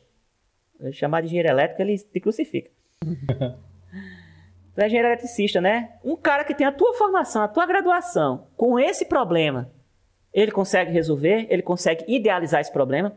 Aí, se o cara disser sim, então não tem atividade inventiva. Porque para ter atividade inventiva, o cara tem que pesquisar, o cara tem que pô, mesmo, encontrar uma solução para aquilo, né? É, então não pode ser óbvio. Atividade inventiva é isso. Não pode ser óbvio para uma pessoa da área. E a terceira e última pré-requisito é que a invenção, para ser uma invenção, ela tem que ser industrializável. Então lá, Mumu inventou alguma coisa aí para a guitarra dele, né? Mumu foi novo, Mumu, viu? rapaz, é, Mumu. Mumu. É, eu tava contando tá o dia pra dizer. Aí, né? Me explanando é. aí, né? Bulinando ele, né? Aí, é, então, Lamounier, sei lá, criou um dispositivo para as guitarras dele aí, é um componente que não existe no mundo tal. Pô, digamos que é novidade, digamos que é atividade inventiva. A, a, a, a invenção de Lamounier tem que ser suficientemente descritiva, a ponto de que Lamounier explique para a indústria como fabricar. Se a indústria conseguir fabricar, mediante as explicações de Lamounier, então a invenção ela é industrializável. Então, assim, tendo esses três pré-requisitos, novidade, atividade inventiva e industriabilidade, ela é considerada uma invenção. Viu, Aquiles? Então, assim, não é qualquer coisa que chega que é aceitável, né? Bom, feito isso, é... Eita caramba, mataram um gato. É, feito isso, a gente corre para tentar vender a sua ideia para o mercado. A gente chama isso de transferência de tecnologia. E em resumo, ah, pra, pra, em resumo pra, tem que dar suporte. Nós somos, serve, ah, os núcleos de inovação tecnológica eles têm a obrigação de fazer isso, certo? Ah, desde que a invenção, se você não pertence ao IF ou à universidade, a sua invenção ela tem que ser adotada pelo instituto. Se não, eu tenho a obrigação como gestor de te ensinar o caminho das pedras, de te dizer como fazer, certo? A gente dá esse suporte para a população. Então, gente, pô, é porque o tempo é pouco, velho, mas. Cara, a área de TI, velho. Eu vou falar sobre startups. O que move as startups no mundo, velho, é a área de TI, velho. É a área de TI. É verdade. Se der tempo, eu explico por quê. De repente inspira vocês aí. Dá, então, pô, assim, então, falar, assim então, assim, é. é eu, eu, gosto demais de falar sobre esse assunto. Então, assim, tipo, esse, esse cara, esse professor, pô, vamos depositamos, pedimos ao governo para avaliar se a, se a invenção desse professor do ar-condicionado realmente é uma invenção de verdade. Só que o INPI demora oito anos no Brasil. Eita, é, porque poucas pessoas para fazer análise da patente. Como é que se faz essa análise? Digamos, o óculos de Mumu. Aí. Adorei esse negócio. Eu acho que o bicho tá pensando, depois ele me paga. Ah, então, assim, o óculos, o óculos de Labonier, né? Ele tem a perna, tem o, o, a armação, tem as lentes e tem esse negocinho aqui que fica no nariz, que eu nunca decoro o nome disso, né? Borboleta. É, é, acho que é borboleta, não? Não, não. Tem um nomezinho. Bom, se o meu não tem não, o meu não tem não. Não, mas tem um negócio para deixar confortável. Faz é parte. Só, é só o formato dos óculos mesmo. Só o formato, é. Então, tipo assim, é... eu, eu já dei aula, inclusive até para Coteminas. Coteminas não. É aqui, a companhia têxtil aqui de João Pessoa. É Coteminas. É, os gestores estavam preocupados com as ideias que os colaboradores, os funcionários da empresa têm com relação às melhorias que eles fazem nas, nos equipamentos da empresa. E já chegou uma empresa alemã de ver uma melhoria na empresa, fingir que iria fazer a manutenção e quando voltar, a máquina voltou com aquela funcionalidade patenteada. Aí o que foi que eu disse para eles, usando o exemplo do óculos de Lamounier? É, Lamounier, ele precisa descrever detalhadamente o que compõe a invenção dele. Digamos que a invenção seja o óculos. Digamos que o óculos não existe. Não existe, não existe né? Então ele teria que descrever essa perna, ele que é da área vai dizer o nome técnico disso, a lente, esse negocinho bota em cima do nariz, enfim. Na patente você tem que escrever toda a receita do bolo, de como isso é montado, de como ele é conjugado, bom, enfim, todos os componentes. A, B, C, D e E. Tá? É... Diante disso, o cara que vai fazer a busca, ele tem que verificar se alguém não inventou a mesma coisa usando esses cinco componentes do óculos de Lamounier. Se alguém já fez, já era. Aí a gente diz para o pessoal: não fique triste com isso. Se você conseguir retirar um componente e adicionar outro, mais dois, e que se venha se caracterizar como invenção, existe chance de ser aceito como patente de você explorar financeiramente. Gente, aí você pode perguntar: por quem é que pode ser inventor? Qualquer pessoa pode ser um inventor. Se você vê um problema no seu dia a dia, e pô, de repente você teve um insight. Caramba, pô, eu nunca vi isso aqui. Isso não é difícil fazer. Eu nunca vi ninguém que teve essa ideia. Pô, será que isso não seria uma invenção?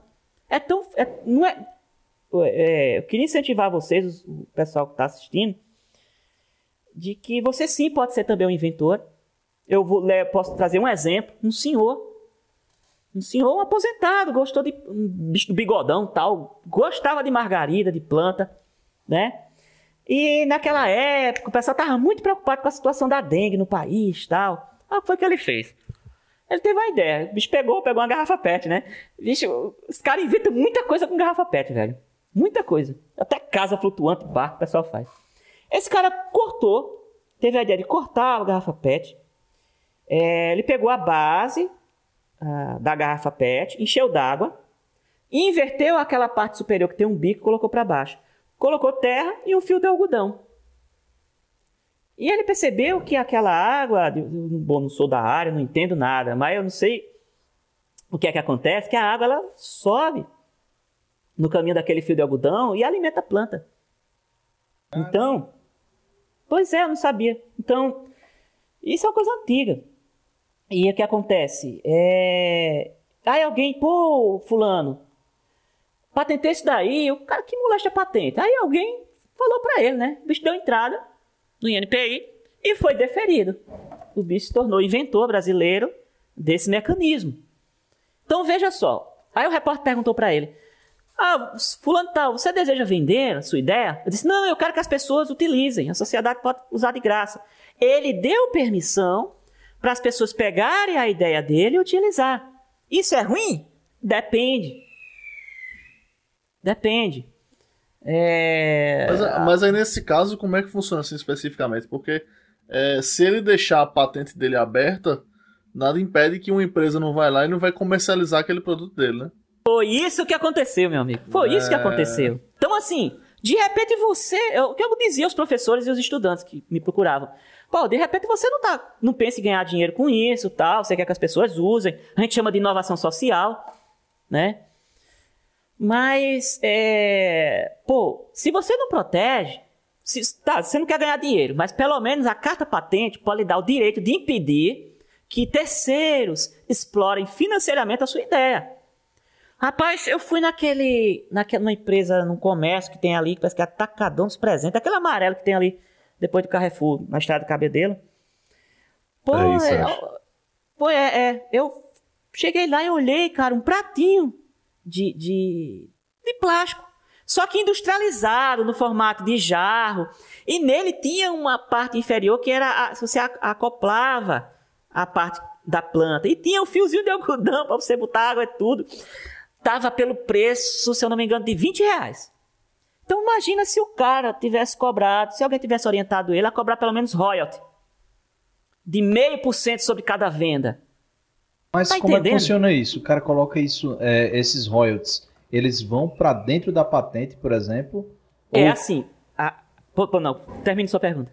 Não, não, porque é, é para entender mesmo o processo. Que tipo de restrição o cara pode botar numa patente? Assim, pra ganhar A que você quiser. Ah, exceto, exceto se sua ideia ela for. Tem duas, tem duas coisas que podem impedir de você ter liberdade de exploração na patente. Obviamente. A primeira é se ela não for patente, claro, né? Porque aí alguém já patenteou na sua frente. Aí quer dizer que aqueles que você não pode. Se você teve a ideia, nem você pode comercializar. Porque alguém já, né? Alguém já teve. A gente tem que mais cuidado. Mas em, em um caso diferente. É... Pô, agora me fugiu aqui. Como. Anda, não, é, Como, é- que como é tipo que de funciona? Restrição pra tipo, ó, quero ganhar royalty em cima disso. Pronto. Patenteei e quero ganhar royalty. É deixa na patente ou é um acordo depois, a empresa em contato? Se você não inventou um algoritmo de criptografia avançado para indecifrável, é, que possa ser utilizado pelas Forças Armadas, por exemplo, que aí são invenções que foi- foram idealizadas no, no- no território brasileiro, que interessa ao Ministério da Defesa. né? Quando você inventar isso, a lei é clara, ela diz que tem que ser enviado para o Ministério da Defesa para poder deferir a venda, certo? Isso é um caso. E o outro é quando é de relevante interesse público. Que aí é o caso das vacinas, né? Digamos que foi uma vacina brasileira, sei lá, enfim. Entra nesse caso também. Quando não, quando não tem esse, esse impedimento, você que vai definir na negociação. Como é que você quer ganhar dinheiro com isso? Aí vai ser aquela briga de corda, né? Entre você e a empresa. Se é você que está negociando com a empresa diretamente, né? Aqui, na instituição pública, a lei é muito clara. Se eu tenho uma invenção e eu vendo para Lamounier, né? Vendo para Lamounier. E eu posso ceder a Lamounier pra, por um preço, um milhão de reais. Lamounier faz com essa invenção o que ele quiser, entre aspas, tá? Ou eu posso licenciar. Então, Lamounier só pode é, toda venda que ele fizer, ele vai pagar 0,5% de royalties sobre cada venda, sobre- do lucro, na verdade, do lucro ao ferido, né? Então, tipo assim, é, no caso tanto da cessão como da licença, para o órgão público, Lamounier tem a obrigatoriedade de comercializar dentro de cinco anos, ou menos, vai depender do contrato da negociação. Se Lamounier não, não comercializar, ela volta para a instituição. Lamounier perde, certo? Tem, tem isso. Mas se for entre, entre privados aí, a, a- é bem mais, as possibilidades são mais amplas. Então, assim, é, aqueles, não sei se eu respondi sua pergunta, mas na negociação é que você vai dizer o percentual, você vai dizer o preço, né? Você, como pessoa física privada, você tem liberdade. Eu não. Para eu dizer o preço, eu tenho que fazer levantamento de mercado, eu tenho que justificar porque eu estou cobrando um milhão de reais, por que não um milhão e duzentos, por que não 800 mil? Tudo que eu faço como servidor público eu tenho que justificar, utilizando critérios técnicos tá? Precificação, mercado, papapá, papapá. É, é mais ou menos assim. Não sei se eu consegui Eu esclarecer. tenho uma pergunta ne- nesse sentido. Bem, bem Fica à rápida. vontade. Aquele, a- aquele bigode que a galera faz assim, que dá a volta aqui, que chama de rabo de macaco. Ele também é, é patenteado aquilo ali, sabe dizer se é patenteável? Eu não, eu não sei. Eu teria que fazer uma busca, botar bigode lá e ver o que é que tem de bigode lá no Porque a gente INPI. tá pensando em usar aqui no Codres em Lamounier. Mas aí Olha. vai, ser- vai ser um É X isso. de inscritos aí que ele. Olha, é- é, esses produtos visuais, eu não sei no Brasil. Eu sei que nos Estados Tá. Unidos. O cara é um, é um cara sério, o cara é diretor de inovação. Não, mas a hora não, dele é caríssima. Trouxe o cabo aqui pra Pai, não, fazer uma não, pergunta não, essa- dessa. Não, cara, essa pergunta é massa, velho. Essa pergunta é massa. Não, Deixa eu dizer olha, por quê. Max é genial, ele já tá. Deixa eu dizer por quê. Ah, você não sabe o que é que chegava lá, cara. É... Essa pergunta é massa. Por exemplo, pô, cara, a gente vê de tudo. Pô. Tem um, um sapato que não sei se tem mulher se tem mulher que vai escutar futuramente. Mulher escutar isso aqui. É difícil, né, velho? É difícil, né? Tem, tem, tem, tem. tem. Mas tem, né? Bom, elas devem saber o sapato, o, conhecer o sapato Lobotan. Um par de sapato desse é 3, 4, 5 mil reais. É, é Lamonia massa. conhece. Lamonia conhece, né? Lamounier conhece. É porque eu sou Conhece, é. artista, é artista, né? Tá como era. Aham, a descoberta ser artista. Enfim. É, Não a dinheiro pra marca. comprar um desse, não, pai. É, é, também Nem não que cabe no teu pé, quisesse. né? Não cabe Não, no teu pé. vendo? nem, nem que eu quisesse. É, então, a marca desse sapato, a principal característica dela é que a sola dela é vermelha, viu, Aquiles? É, e ninguém pode fabricar um sapato daquele com sola vermelha. Porque ela não se tornou somente uma patente, ela se tornou uma marca. Caramba!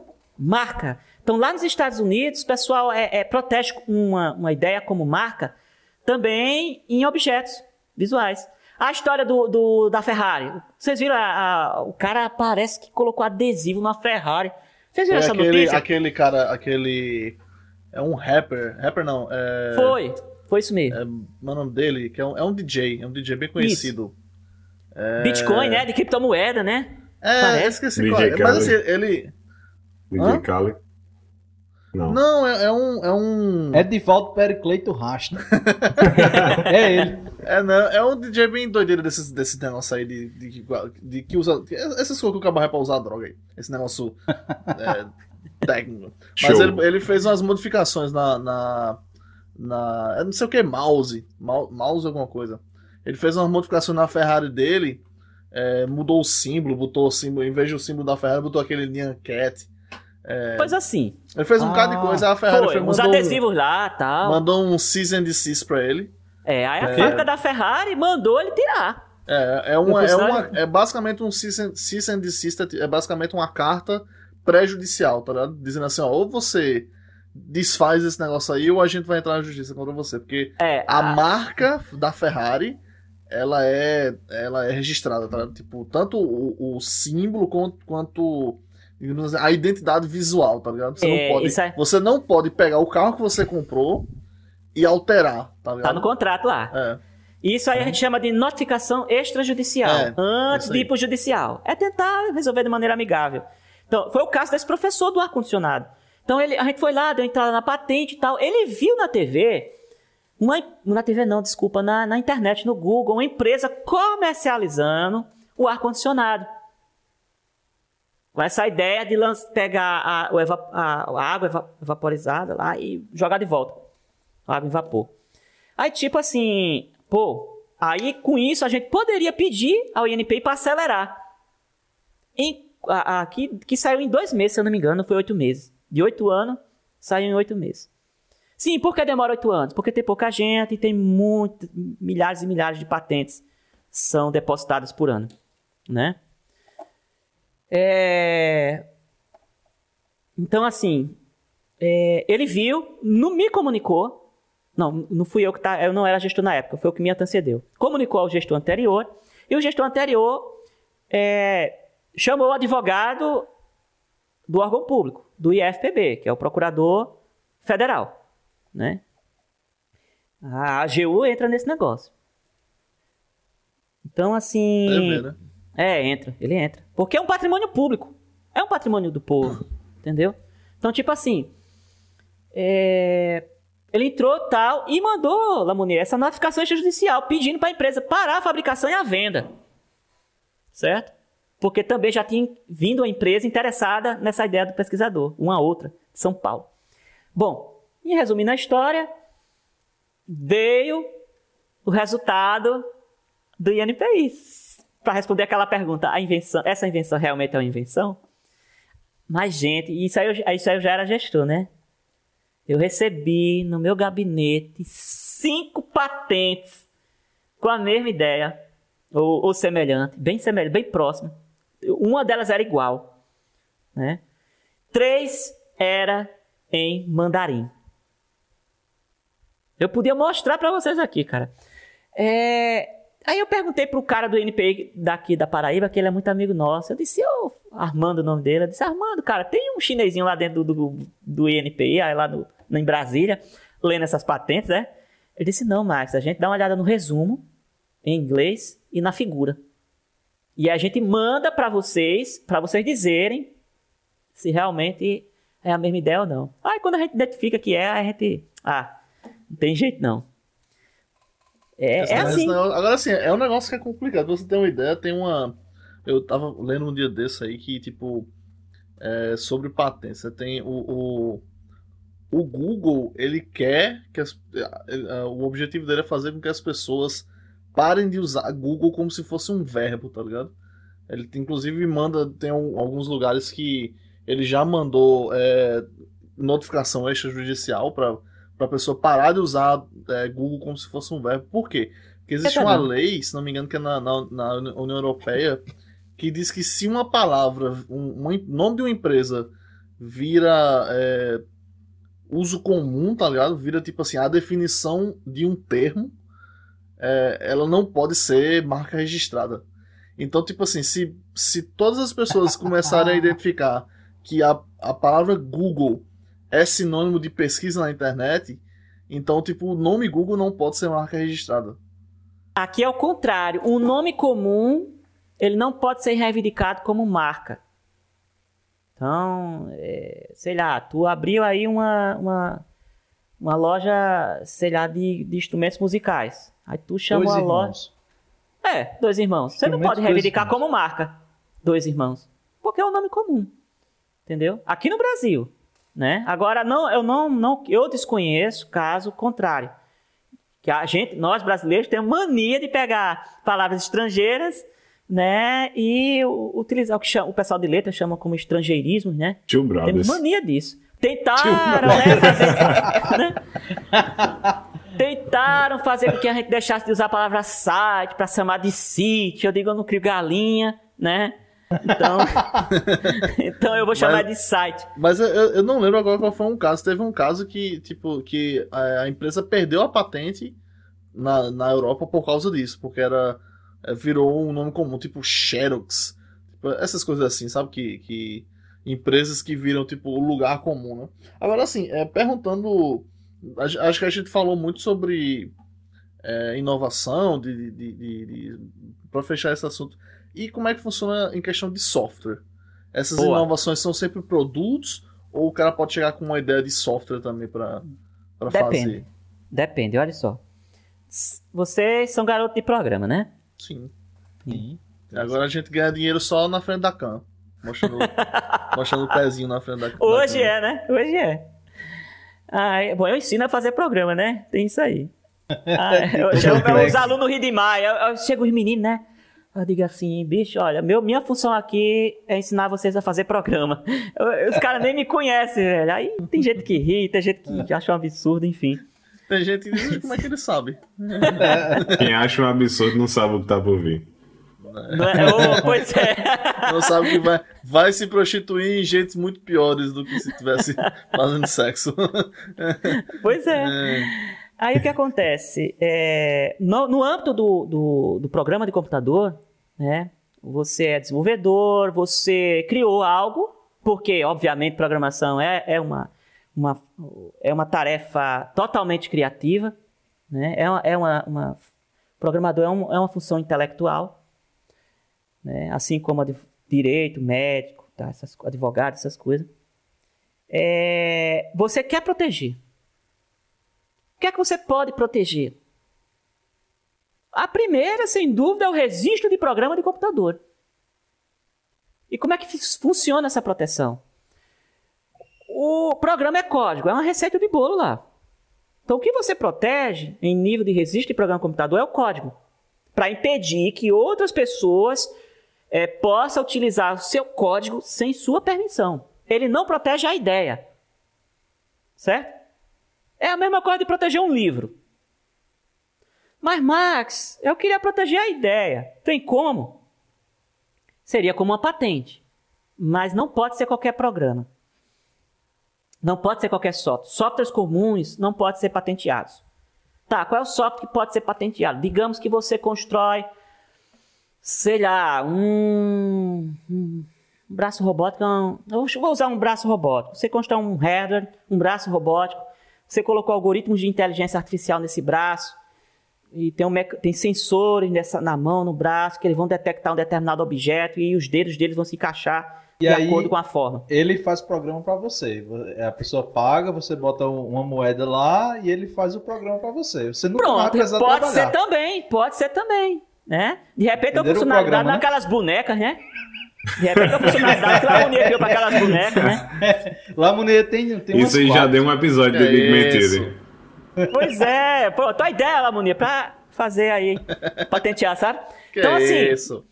O, o, o, o, um braço robótico, ele, o braço robótico por si só, ele não é patenteável. Se você for usar os mecanismos habituais, os, os servomotores, né, as placas é, controladoras, Arduino, Raspberry Pi, seja lá o que tu quiser usar. Vocês estão vendo que ele sabe fazer, né?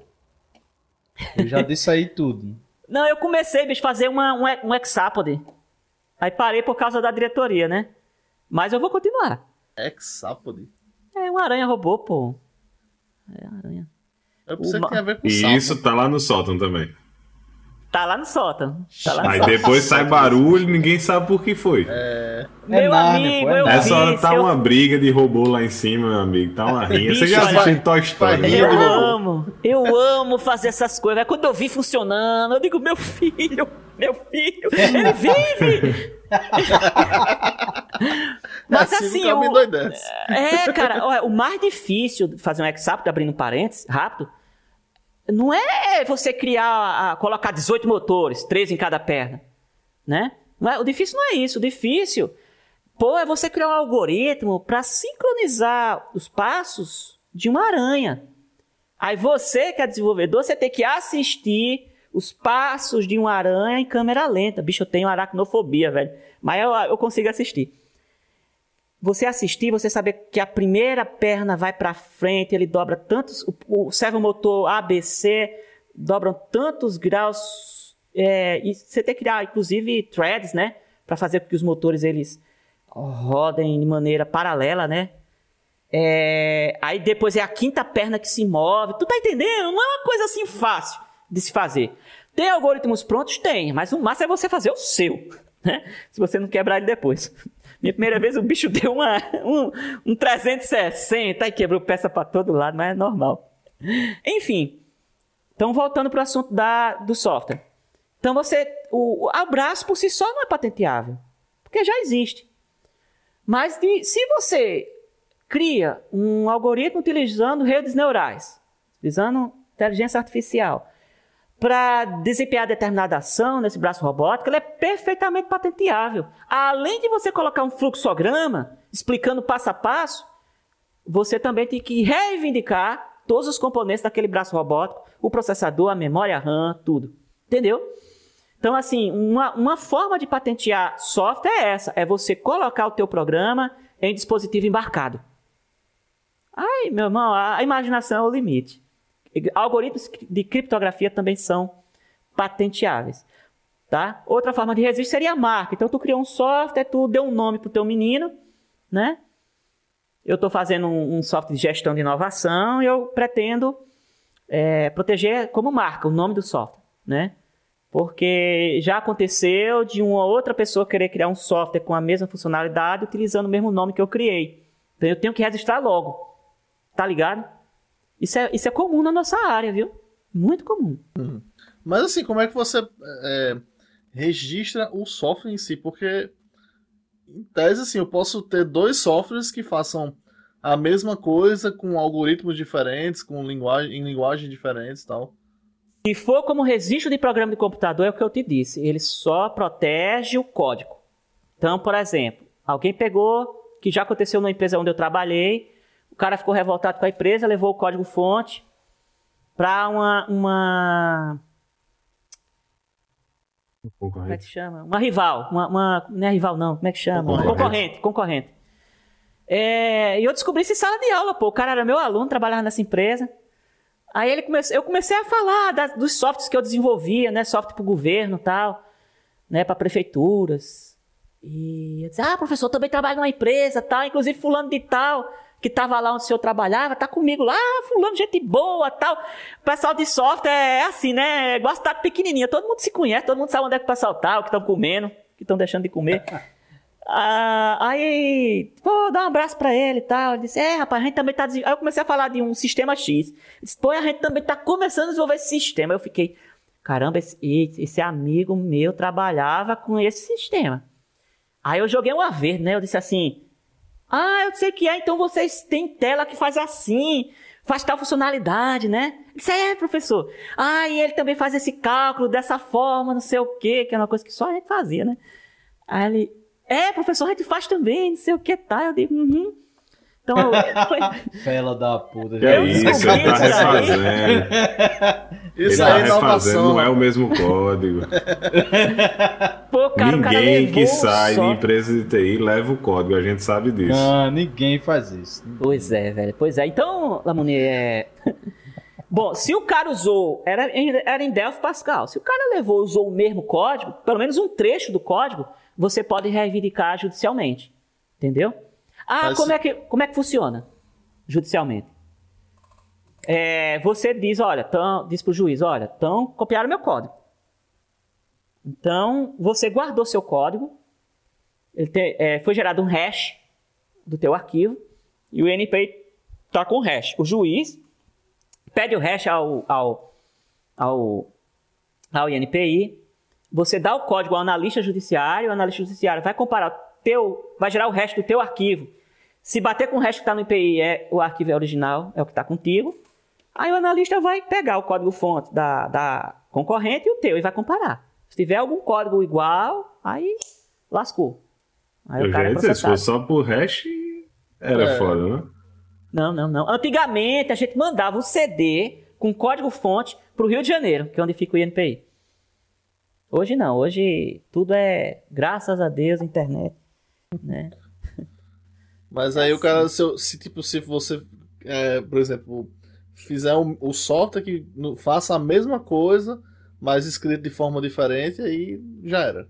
Já era. Então é por isso que a gente sugere. Ah, se você tem uma dúvida, você vem conversar comigo. Eu vou lhe orientar. Bicho, eu acho que dá para tu proteger também como patente. Se tu fizer assim, assim, assado. Tu tá ligado? É assim. Se você quer proteger, existem formas. Acho que a gente falou bastante aqui sobre inovação. Você aí, meu amigo, que, que quer aí fazer o seu, o seu produto, procure Max aí, procure é, o, o- Instituto Federal de Tecnologia e apresente sua inovação. Quem sabe você não consegue aí para patentear ela. Mas assim, a gente acho que a gente quer falar um pouco mais sobre o Max, né? Além dessas. Quando não tá criando Exapod, quando não tá criando inovação, quando não tá hackeando carro. É, o que, é que você faz aí no dia a dia? Cara, como hobby, eu tenho vários. Um deles É criar eu coisa, digo- né? é criar. Eu adoro, adoro criar, velho. Adoro criar. É, Pronto. até gente. eu fiz duas. Eu inventei duas. né? Inventei duas lindas, lindas, lindas, lindas. Minha paixão. É... Fora que eu crio dois cachorros, oito peixes, e tem uma calopsita aqui que tá me perturbando, mordendo meu dedo, mas, mas já foi embora. Tá precisando botar mais um bicho aí que tá quase formada a cadeia alimentar. Tá faltando só botar um, um gato, um leopardo. As aí no mulheres não gostam de gato, não sei porquê. Eu sou doido por um gato angorá. Mas, bicho, o que eu gosto de fazer nas minhas horas vagas é programar.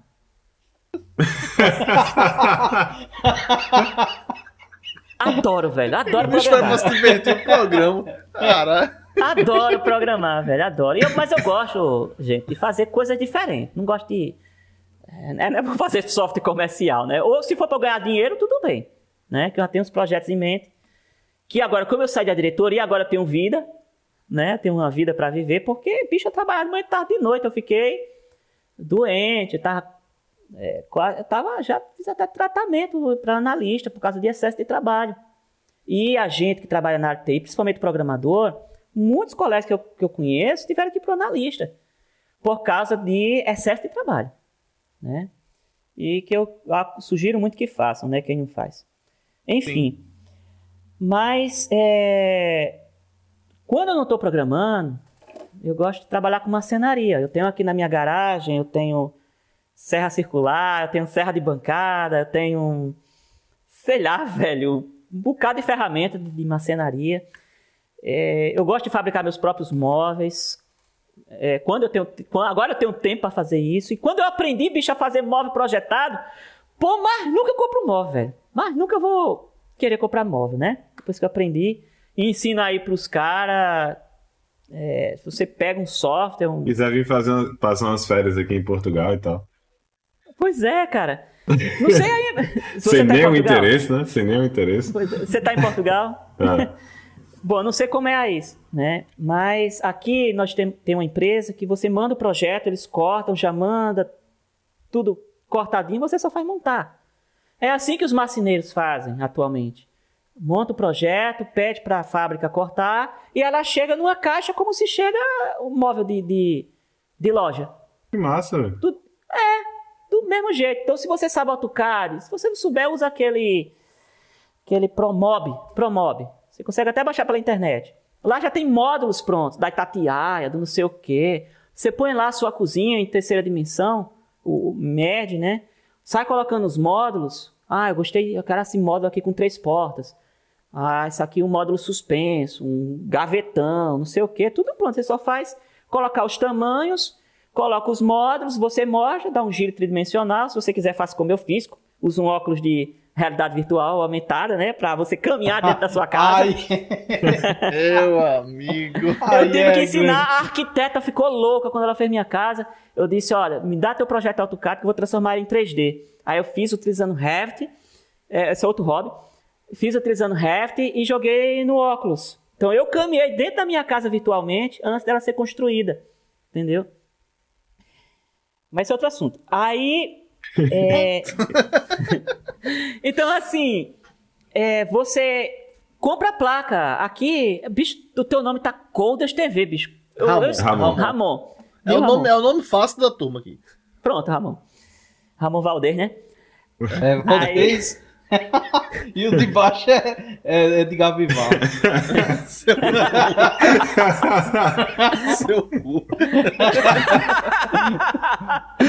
Então, Ramon, a, a gente compra aqui uma placa de 15 milímetros que é muito, tem uma qualidade muito superior a essa madeira que a gente compra de loja. Nessas lojas aí que vendem esse- esses móveis que só duram um ano ou menos.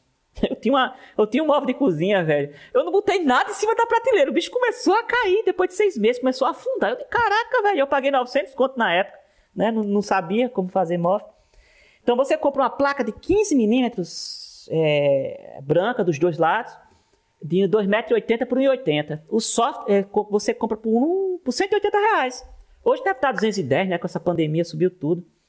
Você compra o, esse Promob, ele já dá os cortes, ele, ele utilizando o algoritmo lá de, de IA, ele já distribui as peças nessa placa e para cada corte você paga 13 reais e para cada metro de fitamento, que é esse acabamentozinho que um robô eu, eu, eu cheguei, é porque lá só quem podia entrar nessa loja para fazer esse pedido era engenheiro, né? Aí o vendedor disse: Não, não, só quem pode pedir aqui, fazer compra a gente é engenheiro. Eu disse: Não, mas eu sou engenheiro. Menti, né? Eu sou engenheiro de software, né? Eu não menti. Eu não menti, né? Eu menti, né? Eu não posso nem mentir, né, Lamoneiro? Mas não menti, não. Aí, aí ele me registrou lá. E eu comecei a fazer, fiz um testezinho, fiz uma bancada pro meu aquário. E ficou perfeito, velho. Tudo encaixou perfeitamente. E como eu mesmo monto meus móveis, né, não precisa chamar nenhum montador de móvel. É, bom, cada metro de fitamento é dois reais. Então já chega tudo pronto para você. Você compra os parafusos, o que você quiser para montar e pronto. Né? Então eu dou essa dica aí para os casados e solteiros né, que não quer gastar com móvel. E você tem um móvel que dura aí anos e anos. Tá? Eu, eu mesmo comecei a me interessar por esse negócio de. Principalmente quando começou, logo quando começou a pandemia. eu- aí eu via muito vídeo de os caras fazendo os negócios em casa, né?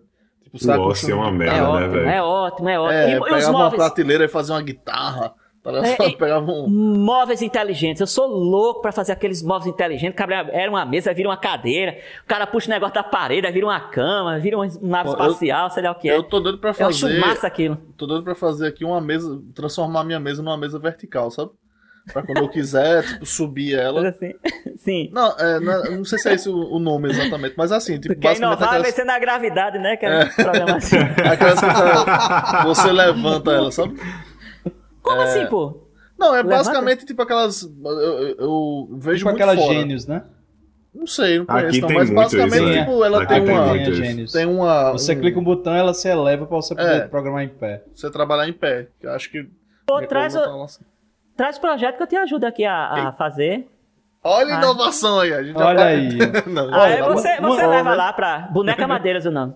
Uma dica Né? pra isso é que tem uma. É, tem aquelas manivelas, pô. Eu não sei se a gente não tem aquele Mas é, negócio o de call pessoal center, usa né? muito isso. Usa com Ah, o carro vai manivela e vai subir na mesa. Automatiza, pô. Não tem aquelas É, grelha. A grelha não, como é que cremalheira de portão eletrônico? Oxe, Não dá pra usar aquilo, não? Dá. Oxe, Ah, se hora. Olha, ele já Lá vai, já vai vai usar, Munier vai integra- integrar com a Alexa já. Alex. Não, ah, é bom. porque eu não tenho aqui. vocês conhecem, né? O Sonoff Mini, conhece, Uhum. conhece as de, de, é, automação residencial? Pronto. O cara já, já alimento. integra com a Alexa, já manda Aqui- assim, deixa eu calar na boca. Já manda um, Alexa, hora de. le- Levanta minha mesa. Levanta na hora, velho. É. Levanta na hora. Pra acordar o cara também dá pra fazer com a cama logo. De manhã, Uma mola, já... né? Uma mola. É, não é só tirar já- o. Eu cheguei a ver Ah, umas opções de mesa assim na época, mas eu parei e pensei, eu não vou, eu não gosto de trabalhar nem sentado, eu vou ficar programando em pé, não vou. Ah, mas o cara, Ah, eu não- pelo não- menos não 5 vou, minutos. Eu mesmo vou, entendi que eu, tô, vou. que eu passo o dia vou. sentado. É caro, é caro pra, pra, pra passar 5 minutos, eu não vou pagar. A mesa normal era 100, a mesa que subia era 700. Não vou pagar Porra. 600 a Ei, mais, porque, né? E- Aí, e dá aí, Isso aí dinheiro, era absurdo. 700 euros? Que aí Ah. já, vale, já dá uns, uns 10.500 reais. né? É, Dá É dinheiro isso, pô. fazer isso, é? Sabe? Dá dinheiro fazer isso? Opa! Ó, Dá. Ei, a- conhece aqui, no Brasil? A mesa, a mesa que tem aqui mais famosa é essa Gênios. E ela é Conheço- caríssima. Não pô. conheço, velho. Não conheço. Ela é caríssima. Acho que deve ser mesa elevadiça, né? alguma É, se você assim. procurar mesa Gênios, vai, vai ter lá. Mandaram um link aqui pra gente da Slick, né? Mandaram o É, cara.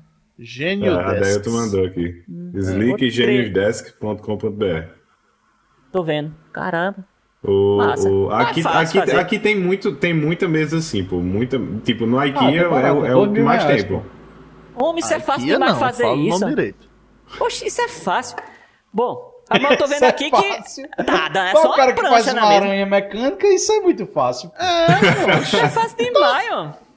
Mas, Ó, mas eu imagino que Meu seja amigo, mesmo. sabe o que é, que é Tá. mais fácil? É o cara fazer programa pra pegar a grana do programa e comprar pronto. Ué, eu sou Ah, muito mais graça, né? Que graça, meu amigo. Mas o cara Bicho. tem que fazer tanto programa pra comprar um negócio desse. Ah, mas, eu mas eu- vamos lá, fazer é muito mais legal, bicho. Vamos lá. Depende certeza, do ponto de vista, velho. Depende do Ele ponto gosta de fazer- vista. ele Meu irmão, fazer aquela programa, sensação, aquela sensação de você abrir uma coisa que você acabou de comprar é muito boa também, pô. E quando vem da China é um presente, né? Pois Porra, é, velho, pois é. velho. Nem lembrava mais que tinha Eu nem comprado. lembrava Pois mais. é. Aí eu vou Então, passar, cara, eu vou passar o tempo do jogo. Eu vou passar o tempo do jogo montando uma mesa que eu posso comprar pronta. Tá errado isso. Tá, o mundo tá, não tá pode- errado. Tu não pode nem jogar, bicho. Isso eu aposto que verdade. se tu começar a fazer imagina isso, se é eu fosse capaz- fazer uma mesa. Olha, Se tu É fosse fazer uma mesa, tua mãe ia até deixar. E imagina. Ia, ia, É o Dissesse assim, seguinte, eu acho que Então, tem que vou ter... fazer uma mesa agora. Aí ela dizer, menina, está virando o homem da casa. Ia- Ia. Maravilhoso. Não, eu, eu né? não Da quero isso. Eu acho que a gente tem que promover aqui um crossover de, de, de Max e de Luiz aqui. Max e Luiz, né? Porque Luiz, Max, foi um, foi uma das pessoas que a gente mais comenta aqui nos episódios. Ele eh, faz também Que é do. César. né? Era, é, ele tá no César agora. Tá no Du- céu, né? tem duas impressoras 3D, é, é, faz, é, tá montando o Fusca dele, mexe com, com solda, serralheria, com marcenaria, tudo e, e É bom demais, restaura né? PC e restaura PC velho. O negócio dele é pegar um, Eu um acho PC legal também. de Acho legal. 1980 e, e botar o- ainda agora ele mandou Cara, viu aqueles Os antigos- os antigos são os melhores. YouTube? Tu já viu Pronto. aquele canal no YouTube? É o melhor, dos o os cara que pega, pega um, sei lá, pega um, um Game Boy de não sei quantos anos, todo, todo quebrado. Já vi, eu já vi. Aí ele Deixa pega novo. tal, restaura todinho, limpa, bota uns produtos lá que É, deixa bem Mas e é branquinho. caro, viu? É caro um bicho desse. Massa demais aquele canal. De vez em quando eu É fico legal. assistindo só pra, pra ir dormir.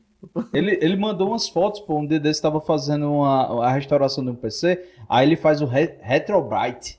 Ele passa uma, um, uma- eu acho que é água oxigenada, não sei o que, aí não fica tudo amarelado, né, computador antigo, ele pega e bota aquilo ali ou no sol, ou numa, tem uma câmara de Rapaz, vou raio UV, isso aqui. tá ligado? Conhecia não. tem uma câmera de raio UV, aí ele bota as peças lá, embalada, e depois tira e fica branquinho, velho.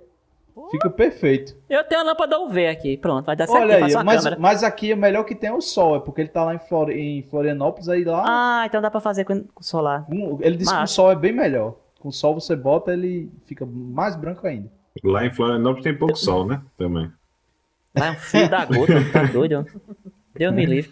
Bom, aí tem esse macete, vamos trabalhar aqui com móveis. Eu esqueci de dizer o negócio do, do projeto lá, que, que era para fechar aquele assunto da, do desafio do professor. Todo mundo riu na sala de aula, né?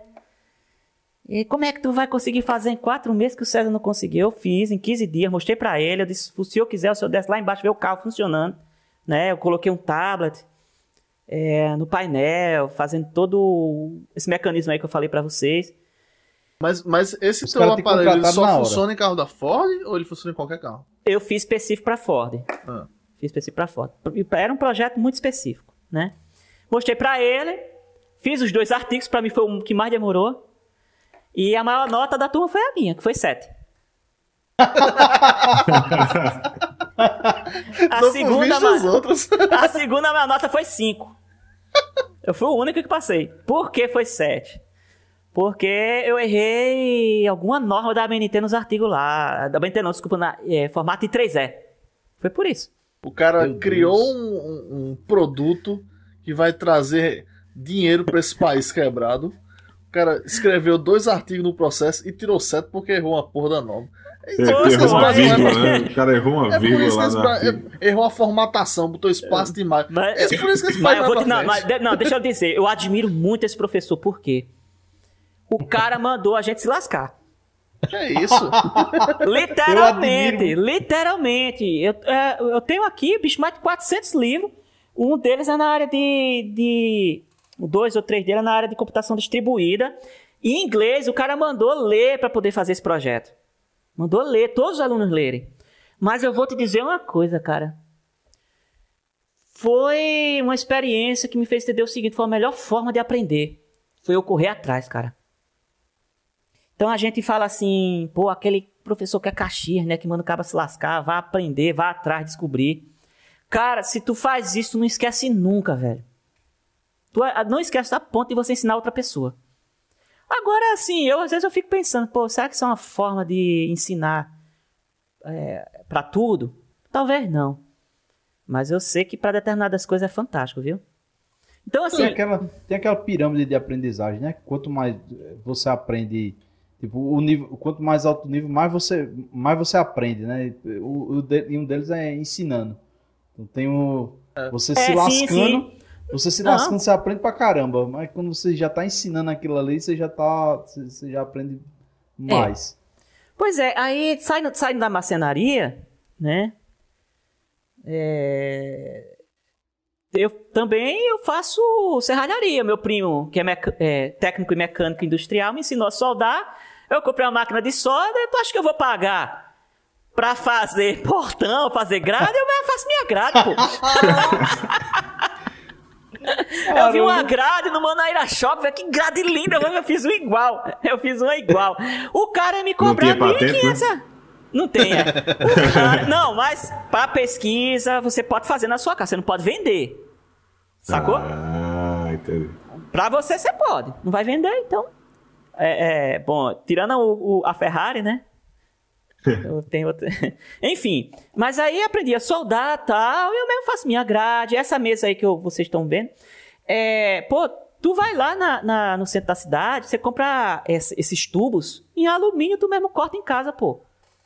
Tu e, e esses portões que são feitos de alumínio, é furadeira e rebite. Na maioria das vezes não leva nem solda. Na maioria das vezes, certo? Muito fácil fazer. E essas pecinhas de plástico você compra pronto, só faz encaixar. Outra coisa que eu tô adorando, velho, como hobby também é o aquarismo. É, eu tenho aqui um aquário de 200 litros e foi eu mesmo que fiz o aquário. Não esperava nada menos do que isso. É, eu não sei porque eu me surpreendi ainda. Eu, eu, e minha esposa, ela me ajudou. Meu aquário se desmanchou umas quatro vezes. Mas meu primo, que é vidraceiro, me ensinou a cortar o vidro. Ah, pô, meu, se tiver caco de vidro aí, traga pra cá que eu quero, sabe? Então eu aprendi a fazer o aquário. Aquário hoje não é a mesma coisa como na minha época, quando criança. É botar o peixe lá dentro e tirar o cocô do, do peixe para ele não morrer. Não. Pô, meu irmão, eu, eu fui olhar no YouTube, são muitos canais de profissionais, gente que ganha muito dinheiro com isso. Os, os aquários mais caros são os aquários marinhos. Você vê peixes aí custando no mínimo 400 reais. O grandinho já, aquele azulzinho que eu esqueci o nome, tem o peixe palhaço, né? É, e, e, tem tudo uma e técnica. Beta? Tem beta? Tu barrinha? Como é que funciona? o beta, pô, eu acho meio sem graça o beta. Eu tenho um beta lindo, ah. mas beta você tem que colocar ele num lugar sozinho, né? Dá para você fazer uma coisa bacana com beta, é você fazer um paludário, que é aquele aquário onde você coloca pedras e você é, vai cuidar de uma, de uma planta aquática, certo? Que ela tem uma, uma madeira enorme, tá? ela sai para fora do aquário, é muito bonito. E lá você põe um beta, fica ó, show e com iluminação, fantástico. Mas aí o que do aquarismo é toda aquela ciência envolvida por trás da troca de gases e da troca de substâncias. Então o peixe ele elimina, ele defeca, gera amônia.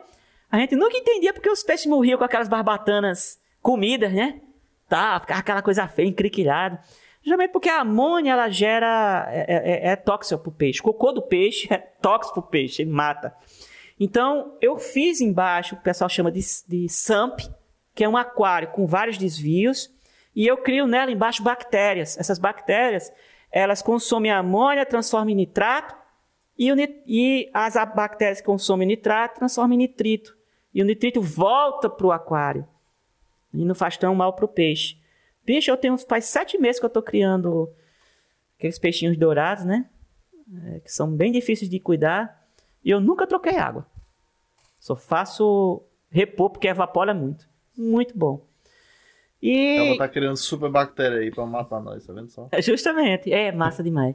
E eu, super e... bactéria robótica. Meu amigo. É, Não, isso aí ele assim... criou lá no sótão. É. Também. Junta tudo isso, junta tudo isso. O último hobby, eu acho, que é o último. A fotografia deixei de lado, né, por enquanto. Óbvio que sim. Deixei de lado. Mas eu tô empolgadíssimo, bicho, com é, domótica, com automação residencial. Instalei aqui o Home Assistant, não sei se vocês conhecem. Né? Eu consigo integrar lâmpadas inteligentes, interruptores inteligentes. Meu aquário tem sistema de alimentação inteligente, tudo controlado por voz. Né? Eu cons consigo utilizar fluxogramas para Tipo, em vez de eu usar código, uso fluxograma para poder automatizar algumas coisas na minha casa. Como, por exemplo, quando o sol, quando a borda do sol estiver chegando na, no horizonte, as lâmpadas acendem na cor X. Se eu chego em casa, todos os alto-falantes falam: Papai chegou, vai abrir o portão. Quando alguém toca no meu. lá na campainha lá, eu recebo no meu Telegram foto da pessoa que está no portão, bem como um vídeo de 15 segundos. E ainda os alto-falantes também anuncia a chegada da pessoa. Falta eu colocar reconhecimento facial, né? E. Bicho, mas não, isso tu, tem. Tu ganhou, ganhou, ganhou o prêmio já aleatório. aleatório, né?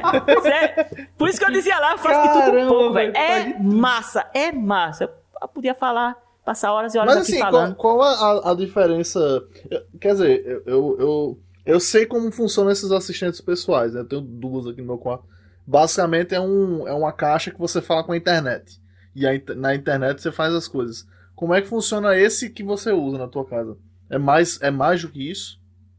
Não, é mais, com certeza. O, o, as, caixas, as caixas inteligentes, Alexa, Google Home, né? É, na verdade, a maioria do processamento é em nuvem, né? Vocês sabem. Uhum. Né? É por isso que eu, é, tipo, por isso que eu falei que é um, basicamente isso aqui é uma caixinha que, é, que é, fala com a internet, né? É, é ruim por causa da privacidade, né? Se você tiver uma caixa no seu quarto, você tiver lá na boa lá com sua esposa, com sua mulher, o negócio não. O negócio é então, gravado, então, né? Papai chegou! tá chegando o menino! Não, eu, tenho uns, eu faço parte de um grupo aqui, cara. Os caras. Massa grupo de Home Assistant Brasil, né? Os caras põem sensor na cama, dependendo do movimento, aí as lâmpadas vermelhas acendem. Porque tem um padrão, não tem um padrão? Tem ou não tem? Né? Então, assim, ele faz a leitura do padrão do que está acontecendo na cama e automaticamente já, já acende Cria nas lâmpadas. Cria o clima, né?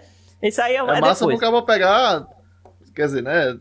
acaba tá no trabalho e aí começa a, a rolar esse, esse movimento estranho, acaba recebendo a notificação, né? É. O urso está na sua casa. Facílimo Chegou fazer essa O urso, identificação, né? facílimo. Então, assim, é, ele faz esse processamento e, pô, se você compra lâmpadas inteligentes da Tuya, que a Tuya é uma marca chinesa, se não me falha a memória, que empresas de vários lugares do mundo compram e só faz remarcar. A Ferreira Costa comprou, tá comprando Tuya e tá remarcando como Liz. Se você for no Ferreira Costa aqui, você vai encontrar lâmpadas inteligentes a 59 reais. RGBW, né? É, Você vai encontrar tomadas inteligentes também. Aí em Portugal isso é baratíssimo. Aí eu, minha, eu tenho raiva do Brasil porque as coisas aí são bem mais baratas. Não é não? Depois Não. você fala. Me conta essa novidade. Não, é, é assim. Porque Não é, é é muito ruim barato, comprar né? componente no Brasil. Não, isso é verdade. Mas aqui também não, não chega a ser barato. Mas tu recebe em euro, cara. É, Mas recebe mas pouco, né? recebe pouco. Porque ele sabe que você é brasileiro. E- Não, não é não? não. é É porque eu tô em Portugal. É porque tem em Portugal. Se ele tivesse na, na, na Holanda, ele ia estar É. É. cheio Bem de fácil, coisa. né? Ia estar emaconhado e Naquela, naquele shopping, né? Naquele shopping lá de rua. shop. É. É. Bom, aí é, simplesmente tem as APIs da Tuya, né? Que se integra aí, o, o Google aceita a API da Tuya para integrar facilmente com tuas caixas. Se for Alexa, tem as skills, faz da mesma forma, né? Enfim, é, Mas agora sim, tem, o Home tu tem Assistant sensor, né? Essas, essas coisas de tipo. tem é, sensor de porta, tem sensor de, de, é, sensor de nível de água. Eu, eu pretendo, assim que terminar a automação residencial, voltar para minhas pesquisas no carro. Porque esses quatro anos, quase quatro anos e meio, na diretoria de inovação, bicho, eu não tive vida, não. Parei todas as pesquisas e pretendo retornar agora. Então, talvez eu volte para as redes sociais para justamente apresentar esses projetos. Bom, é, e eu esqueci de falar, acho que para mim um dos mais, um dos, não é um hobby, eu acho que é uma também um dos principais motivos de, de, assim, de me, de me inteirar, de me envolver. É, como eu falei para você inicialmente, é na teologia, né? Uma vez um amigo meu, assim, cara, tu mestre, tu é pesquisador do CNPq registrado. Eu já fui membro do conselho de, de- do Parque Tecnológico da Paraíba, já estão querendo fazer aqui o, o- a cópia do Porto Digital em João Pessoa. Fiz parte do conselho também lado de inovação de lá. Né? Sou registrado no, no Conselho Nacional de Pesquisa. É, tenho cinco patentes é, depositadas, um ou dois softwares, não lembro. E aí um, um amigo perguntou, pô, cara, tu ainda crê em Deus? Né? E eu comecei a ter Pergunta interessante aí. é, tu ainda crê em Deus? Eu fiquei. Eu tive uma conversa boa com ele. O cara era ateu, dividia quarto comigo. Eu acho que foi uma das melhores conversas que eu tive na minha vida, né? Talvez pra ele também. E, cara, meu sonho era. Eu gosto muito de tecnologia, mas também amo teologia. E na área de teologia, o que eu mais gosto é grego. Né? Eu pretendo me aprofundar em grego e em exegese. E eu quero um dia dar aula em curso também, em curso teológico.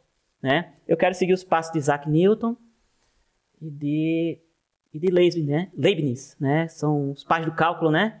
Mas pouca gente sabe que eles eram teólogos. Newton terminou sua vida, se aposentou na área de teologia. Eu vi isso, não foi em livro religioso, eu vi isso num livro de cálculo no meu doutorado que fiz, que comecei a fazer engenharia mecânica, né? Eu fiquei, ma- tô com esse livro aqui, ele falando disso lá. E eu pretendo seguir esse caminho, sabe? Mas, obviamente, fazendo algumas coisas também na área de tecnologia. Dá pra fazer um software aí, porque eu vou falar com Deus. Não, eu fiz, não, Com eu fiz Skype, uma coisa. né? Eu fiz uma coisa quase próxima. Eu fiz um, um software para conjugação automática de verbos em grego. Né? Porque o, o grego, o pessoal se assusta com a linguagem grega, ela é muito mais fácil do que o português. Pode ter certeza. A língua grega é bem mais fácil que o português. O em uma é, palavra né? grega. Hã? Qual o que não é, que não verdade. É, né? Não, a- a- as línguas mais antigas, as, as gramáticas são mais pobres no sentido técnico, da, da- técnico científico, tá? São mais pobres, são mais simples, simplórias. Por exemplo, uma palavra em grego você consegue identificar a função sintática e morfológica dela só na palavra. Para você fazer uma análise sintática numa frase em português, meu amigo, é uma série de regras, uma série de, de coisas que eu até hoje eu não sei como é que se faz, né? Eu acho que de coisas que eu gosto de fazer é isso, né? É... Só, só essas coisinhas. Só É, leve. 25 coisas aqui. E faz duas horas que a gente tá falando só desses hobbies aí. Mas assim, é, como é que você, tipo. é, a gente fala muito, a gente já trouxe algumas pessoas que são é, cristãs, são religiosas aqui e tal. É, como é que você lida, você que tá no meio acadêmico, que é um cara que, que tipo, não falta inteligência, não falta é, curiosidade. Então, assim, como é que você lida com a curiosidade e os questionamentos é, em relação à sua fé, em relação aos ensinamentos religiosos e tal? Como é que isso é pra você? Primeiramente, eu nunca tive vergonha de, apesar de, de ser falho, já cometi vários erros em, em- comparativamente com com que a, a, a- norma cristã, né, o que Jesus deixou, É, não obedeci, não fiz, errei, errei, fiz coisas feias, mas eu nunca tive vergonha de lidar com esses questionamentos, de responder essas pessoas que me diziam, né, pô, tu ainda é crente, né? É, tem- você usa esse jargão, você é crente. E o que eu respondo é, cara, eu acho que o que eu, o que eu sou, o que sou hoje, foi por causa dele, eu não tenho dúvida. Sabe por quê? Cara, hoje eu sou professor na Instituição Federal de Ensino, Magistério Federal, já rodei esse país, já dei palestras em vários lugares, né? já troquei muitas ideias com várias, várias pessoas da área científica. Bicho, se você me conhece. Já, eu- a gente se conheceu nessa época, Lamonier. Eu fazia ciência da computação na Asper. Cara, eu tinha uma. Eu acho que era patológico, cara. Eu tinha medo de falar em público. Mas não era uma aquele medo comum que toda pessoa tem, não. Eu acho que era caso de se tratar mesmo, sabe? Uma vez eu fui. Da, eu fui é, o professor pediu pra gente fazer aqueles seminários, né? E. Fazer um seminário em sala de aula. E eu falei sobre vírus de computador. Né? Foi um assunto até massa. Mas, cara, os colegas na sala de aula fi- ficaram lá, tinha uns 40 pessoas, e eu sozinho lá na frente, eu, tava, eu tive que colocar o que eu ia falar no papel. Pra eu não me perder. Não porque eu não conhecia, mas porque eu sabia que ia ficar nervoso, que eu ia paralisar. O papel, pô, tava tremendo. Eu vi um amigo meu lá no fundo da sala dela, botou a mão no rosto assim, começou a rir. Aí depois que eu vim perceber que era porque eu- a página, pô, tava parecendo que eu tava segurando um... Tava tremendo, cara, tava tremendo. Então, tipo assim, nunca que eu imaginei de um dia estar em sala de aula. Foi que um dia uma professora, coordenador, que se tornou coordenadora do curso, eu não tava, nem terminei a especialização. Não tinha nem terminado. Me chamou para dar uma palestra. E eu fiquei, cara, Pô, vou de jeito nenhum, inventei uma dor de barriga. E realmente deu mesmo. Deu mesmo, incrível isso. Deu mesmo. E não fui, pô, me safei. Depois de duas semanas, é, eu não, eu não tinha direito de dizer não, né? As pessoas mandam eu fazer as coisas, eu não dá tempo de dizer não, não. Eu tenho esse problema. Aí ela disse, olha, já tá marcado pra tal dia. E desligou. Aí eu, pô, tem que ir. Cara, eu fui. Falar, era pra falar sobre a minha experiência sobre implantação de melhoria de processo de software em empresas, né? Utilizando o MPSBR e CMMI. E eu fui lá, fiz os slides e tal, me tremendo. Aí acabei falando sobre a- a- as coisas que Deus fez na minha vida com relação à vida profissional. O quanto eu ascendi de maneira assim muito rápida dentro de uma empresa, subi no- 12 níveis dentro do plano de cargo salário de uma vez só. É, Pô, Deus sempre me abençoou, velho, nessa questão de, de, de vida profissional, de trabalho.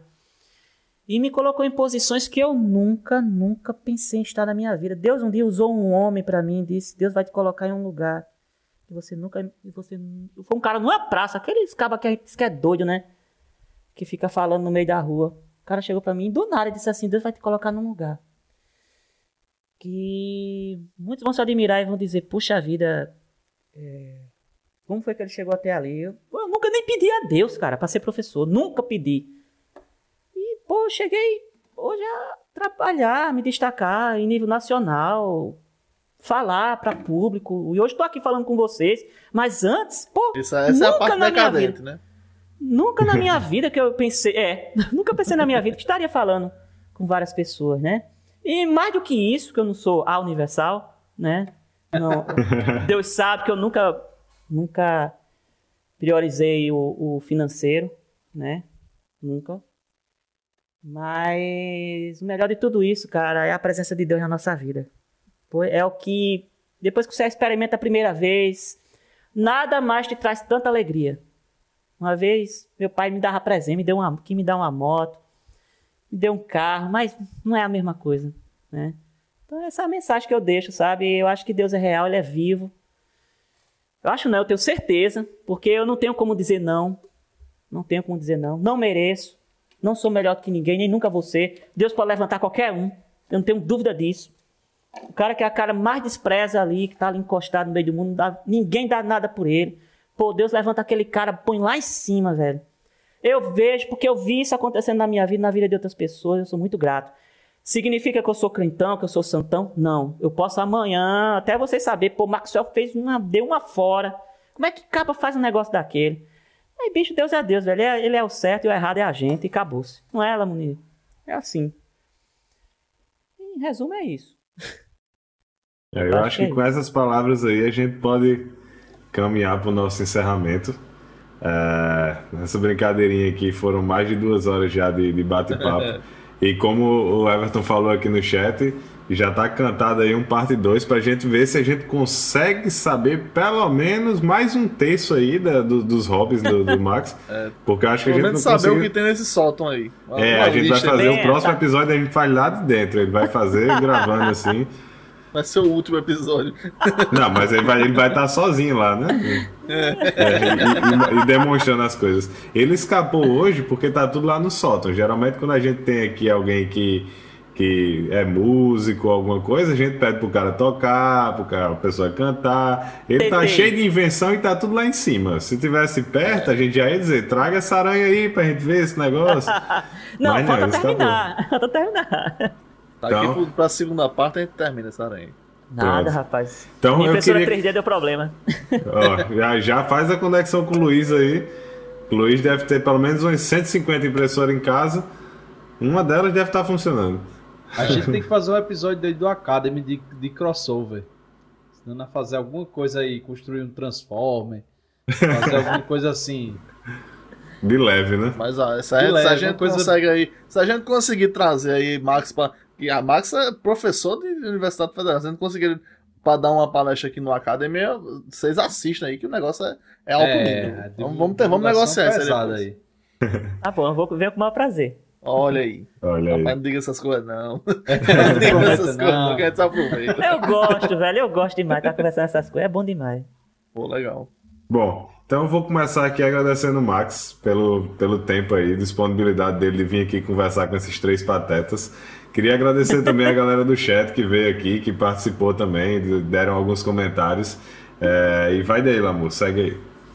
Ah, eu só tenho que agradecer, né? Eu, eu, gente, ficou bem claro que o Max é um cara que eu admiro muito, assim, de muitos anos, é, pela pessoa, pelo profissional aí, é, essa fera, bicho, como diria o grande Faustão. É, mas vou pedir ajuda aí depois aí para fazer essa mesa aí para mim. Vem assim é... embora. e aí também agradecer ao pessoal que participou aqui do chat, o pessoal que está assistindo pelo YouTube, que está assistindo, é, que está ouvindo aí na sua rede social, na sua plataforma de áudio favorita. Só quero falar rede social. Na sua plataforma de áudio enquanto finge que trabalha. Muito obrigado a você que faz esse, esse programa aqui acontecer há 39 episódios. É, ou mais, né? Mais de 40 aí, não sei quantos, não sei quando é que você está assistindo esse negócio também. Mas assim, obrigado ao pessoal que faz isso aqui acontecer, que continua se inscrevendo aqui com Prime, é, que continua vindo toda semana comentando, dando espaço aqui para a gente trazer pessoas interessantes, conhecer novos pontos de vista, conhecer, aprender sobre coisas, né? Que, que de vez em quando você até aprende, né? De vez em quando a gente traz uma, até uma coisa que você não sabia, aí você já sai com informação não por nova. Nós, né? Não por nós, obviamente que a gente né, não tem qualificação nenhuma para isso, apesar de que eu sou arquiteto. né, como está lá no, como consta lá no meu LinkedIn. É, mas, enfim. Obrigado Mas é ao Max. arquiteto mesmo? No teu, no Hã? teu cargo lá é arquiteto mesmo? Arquiteto, cara. Tá Ganha vendo? bem, rapaz, ganha bem. É isso aí. É. Você não quer? É, infelizmente, acaba viver aqui. Quanto é que tu cobra pra assustar uma casa com dois quartos? Não era assustar, não, quer dizer, eu era desenhado e tal. Foi mal, é porque eu olhei aí. Embaralhou Pensou, né? um pouquinho. Associou, é, né? foi- é, é difícil isso aí. Mas é, mas é porque acaba viver com salário de arquiteto aqui em João Pessoa é, é muito difícil, bicho. Viver com 15 mil reais assim, é, aqui em João Pessoa acaba Não dá, fome. velho, não dá. É difícil, pô, é, É difícil, difícil, é, é é complicado. É muito Realmente. Enfim, queria eu. É. Mas é, obrigado ao Max por ter vindo aí. Segue daí nosso querido a Charles com a sua. A sua O seu o quê? O seu, mas rapaz, já vai onda. agradecimento. A sua, o seu abraço aí, forte abraço. Vou mandando logo aqui um forte abraço pra galera que participou, a galera que tava aí. Um abraço efusivo. Forte abraço aqui. Forte abraço. Sara de, de Ó, rock go sensacional. Eu disse, disse a vocês que isso é bom papo. O papo foi maravilhoso. Valeu mesmo, eh, Max, por ter, por ter topado participar. A galera que, que chegou no, no chat, muito obrigado aí por comentar, por estar junto aí. É, foi ótimo conhecer aqui o cara cheio de- invenções e com o sótão aí. Esse sótão aí é. Um dia ele vai, vai mostrar as coisas que tem aí. Esse Exapod, esses servidores aí que tem. Deve estar lotado. É, e aí, galera, você que está seguindo a gente, é, muito obrigado também. É, lembrando que se você quiser que a gente faça aquela análise do LinkedIn, a gente já está entrando em contato aí com a recrutadora. Você deixa de dizer assim, ó, analise meu LinkedIn. E aí o que é que vai acontecer? A recrutadora vai dar boas dicas para você de, de como colocar o seu LinkedIn, como colocar o A recrutadora. resumo. A recrutadora. A gente vai aloprar com você. então você que coloca aí certificado no nome, no seu nome do lado, bota assim, fulano de tal, certiprof. Se prepare. Você que bota um ternozinho, um ternozinho bem, bem, bem chocante aí pra galera também. Você se prepare, trabalha aí. Trabalha Aquela de programador foto trabalhada. Hã? Aquela foto toda trabalhada Aquela aí. foto toda trabalhada. Porque é assim, metade da Óculos galera escuro, que, né? que faz isso aproveita foto de casamento. Diga logo que é verdade. Todo mundo que tem foto de terno no LinkedIn é foto de casamento, de batizado, Era dessas magro. coisas. É, era magra, de 20 anos atrás a foto.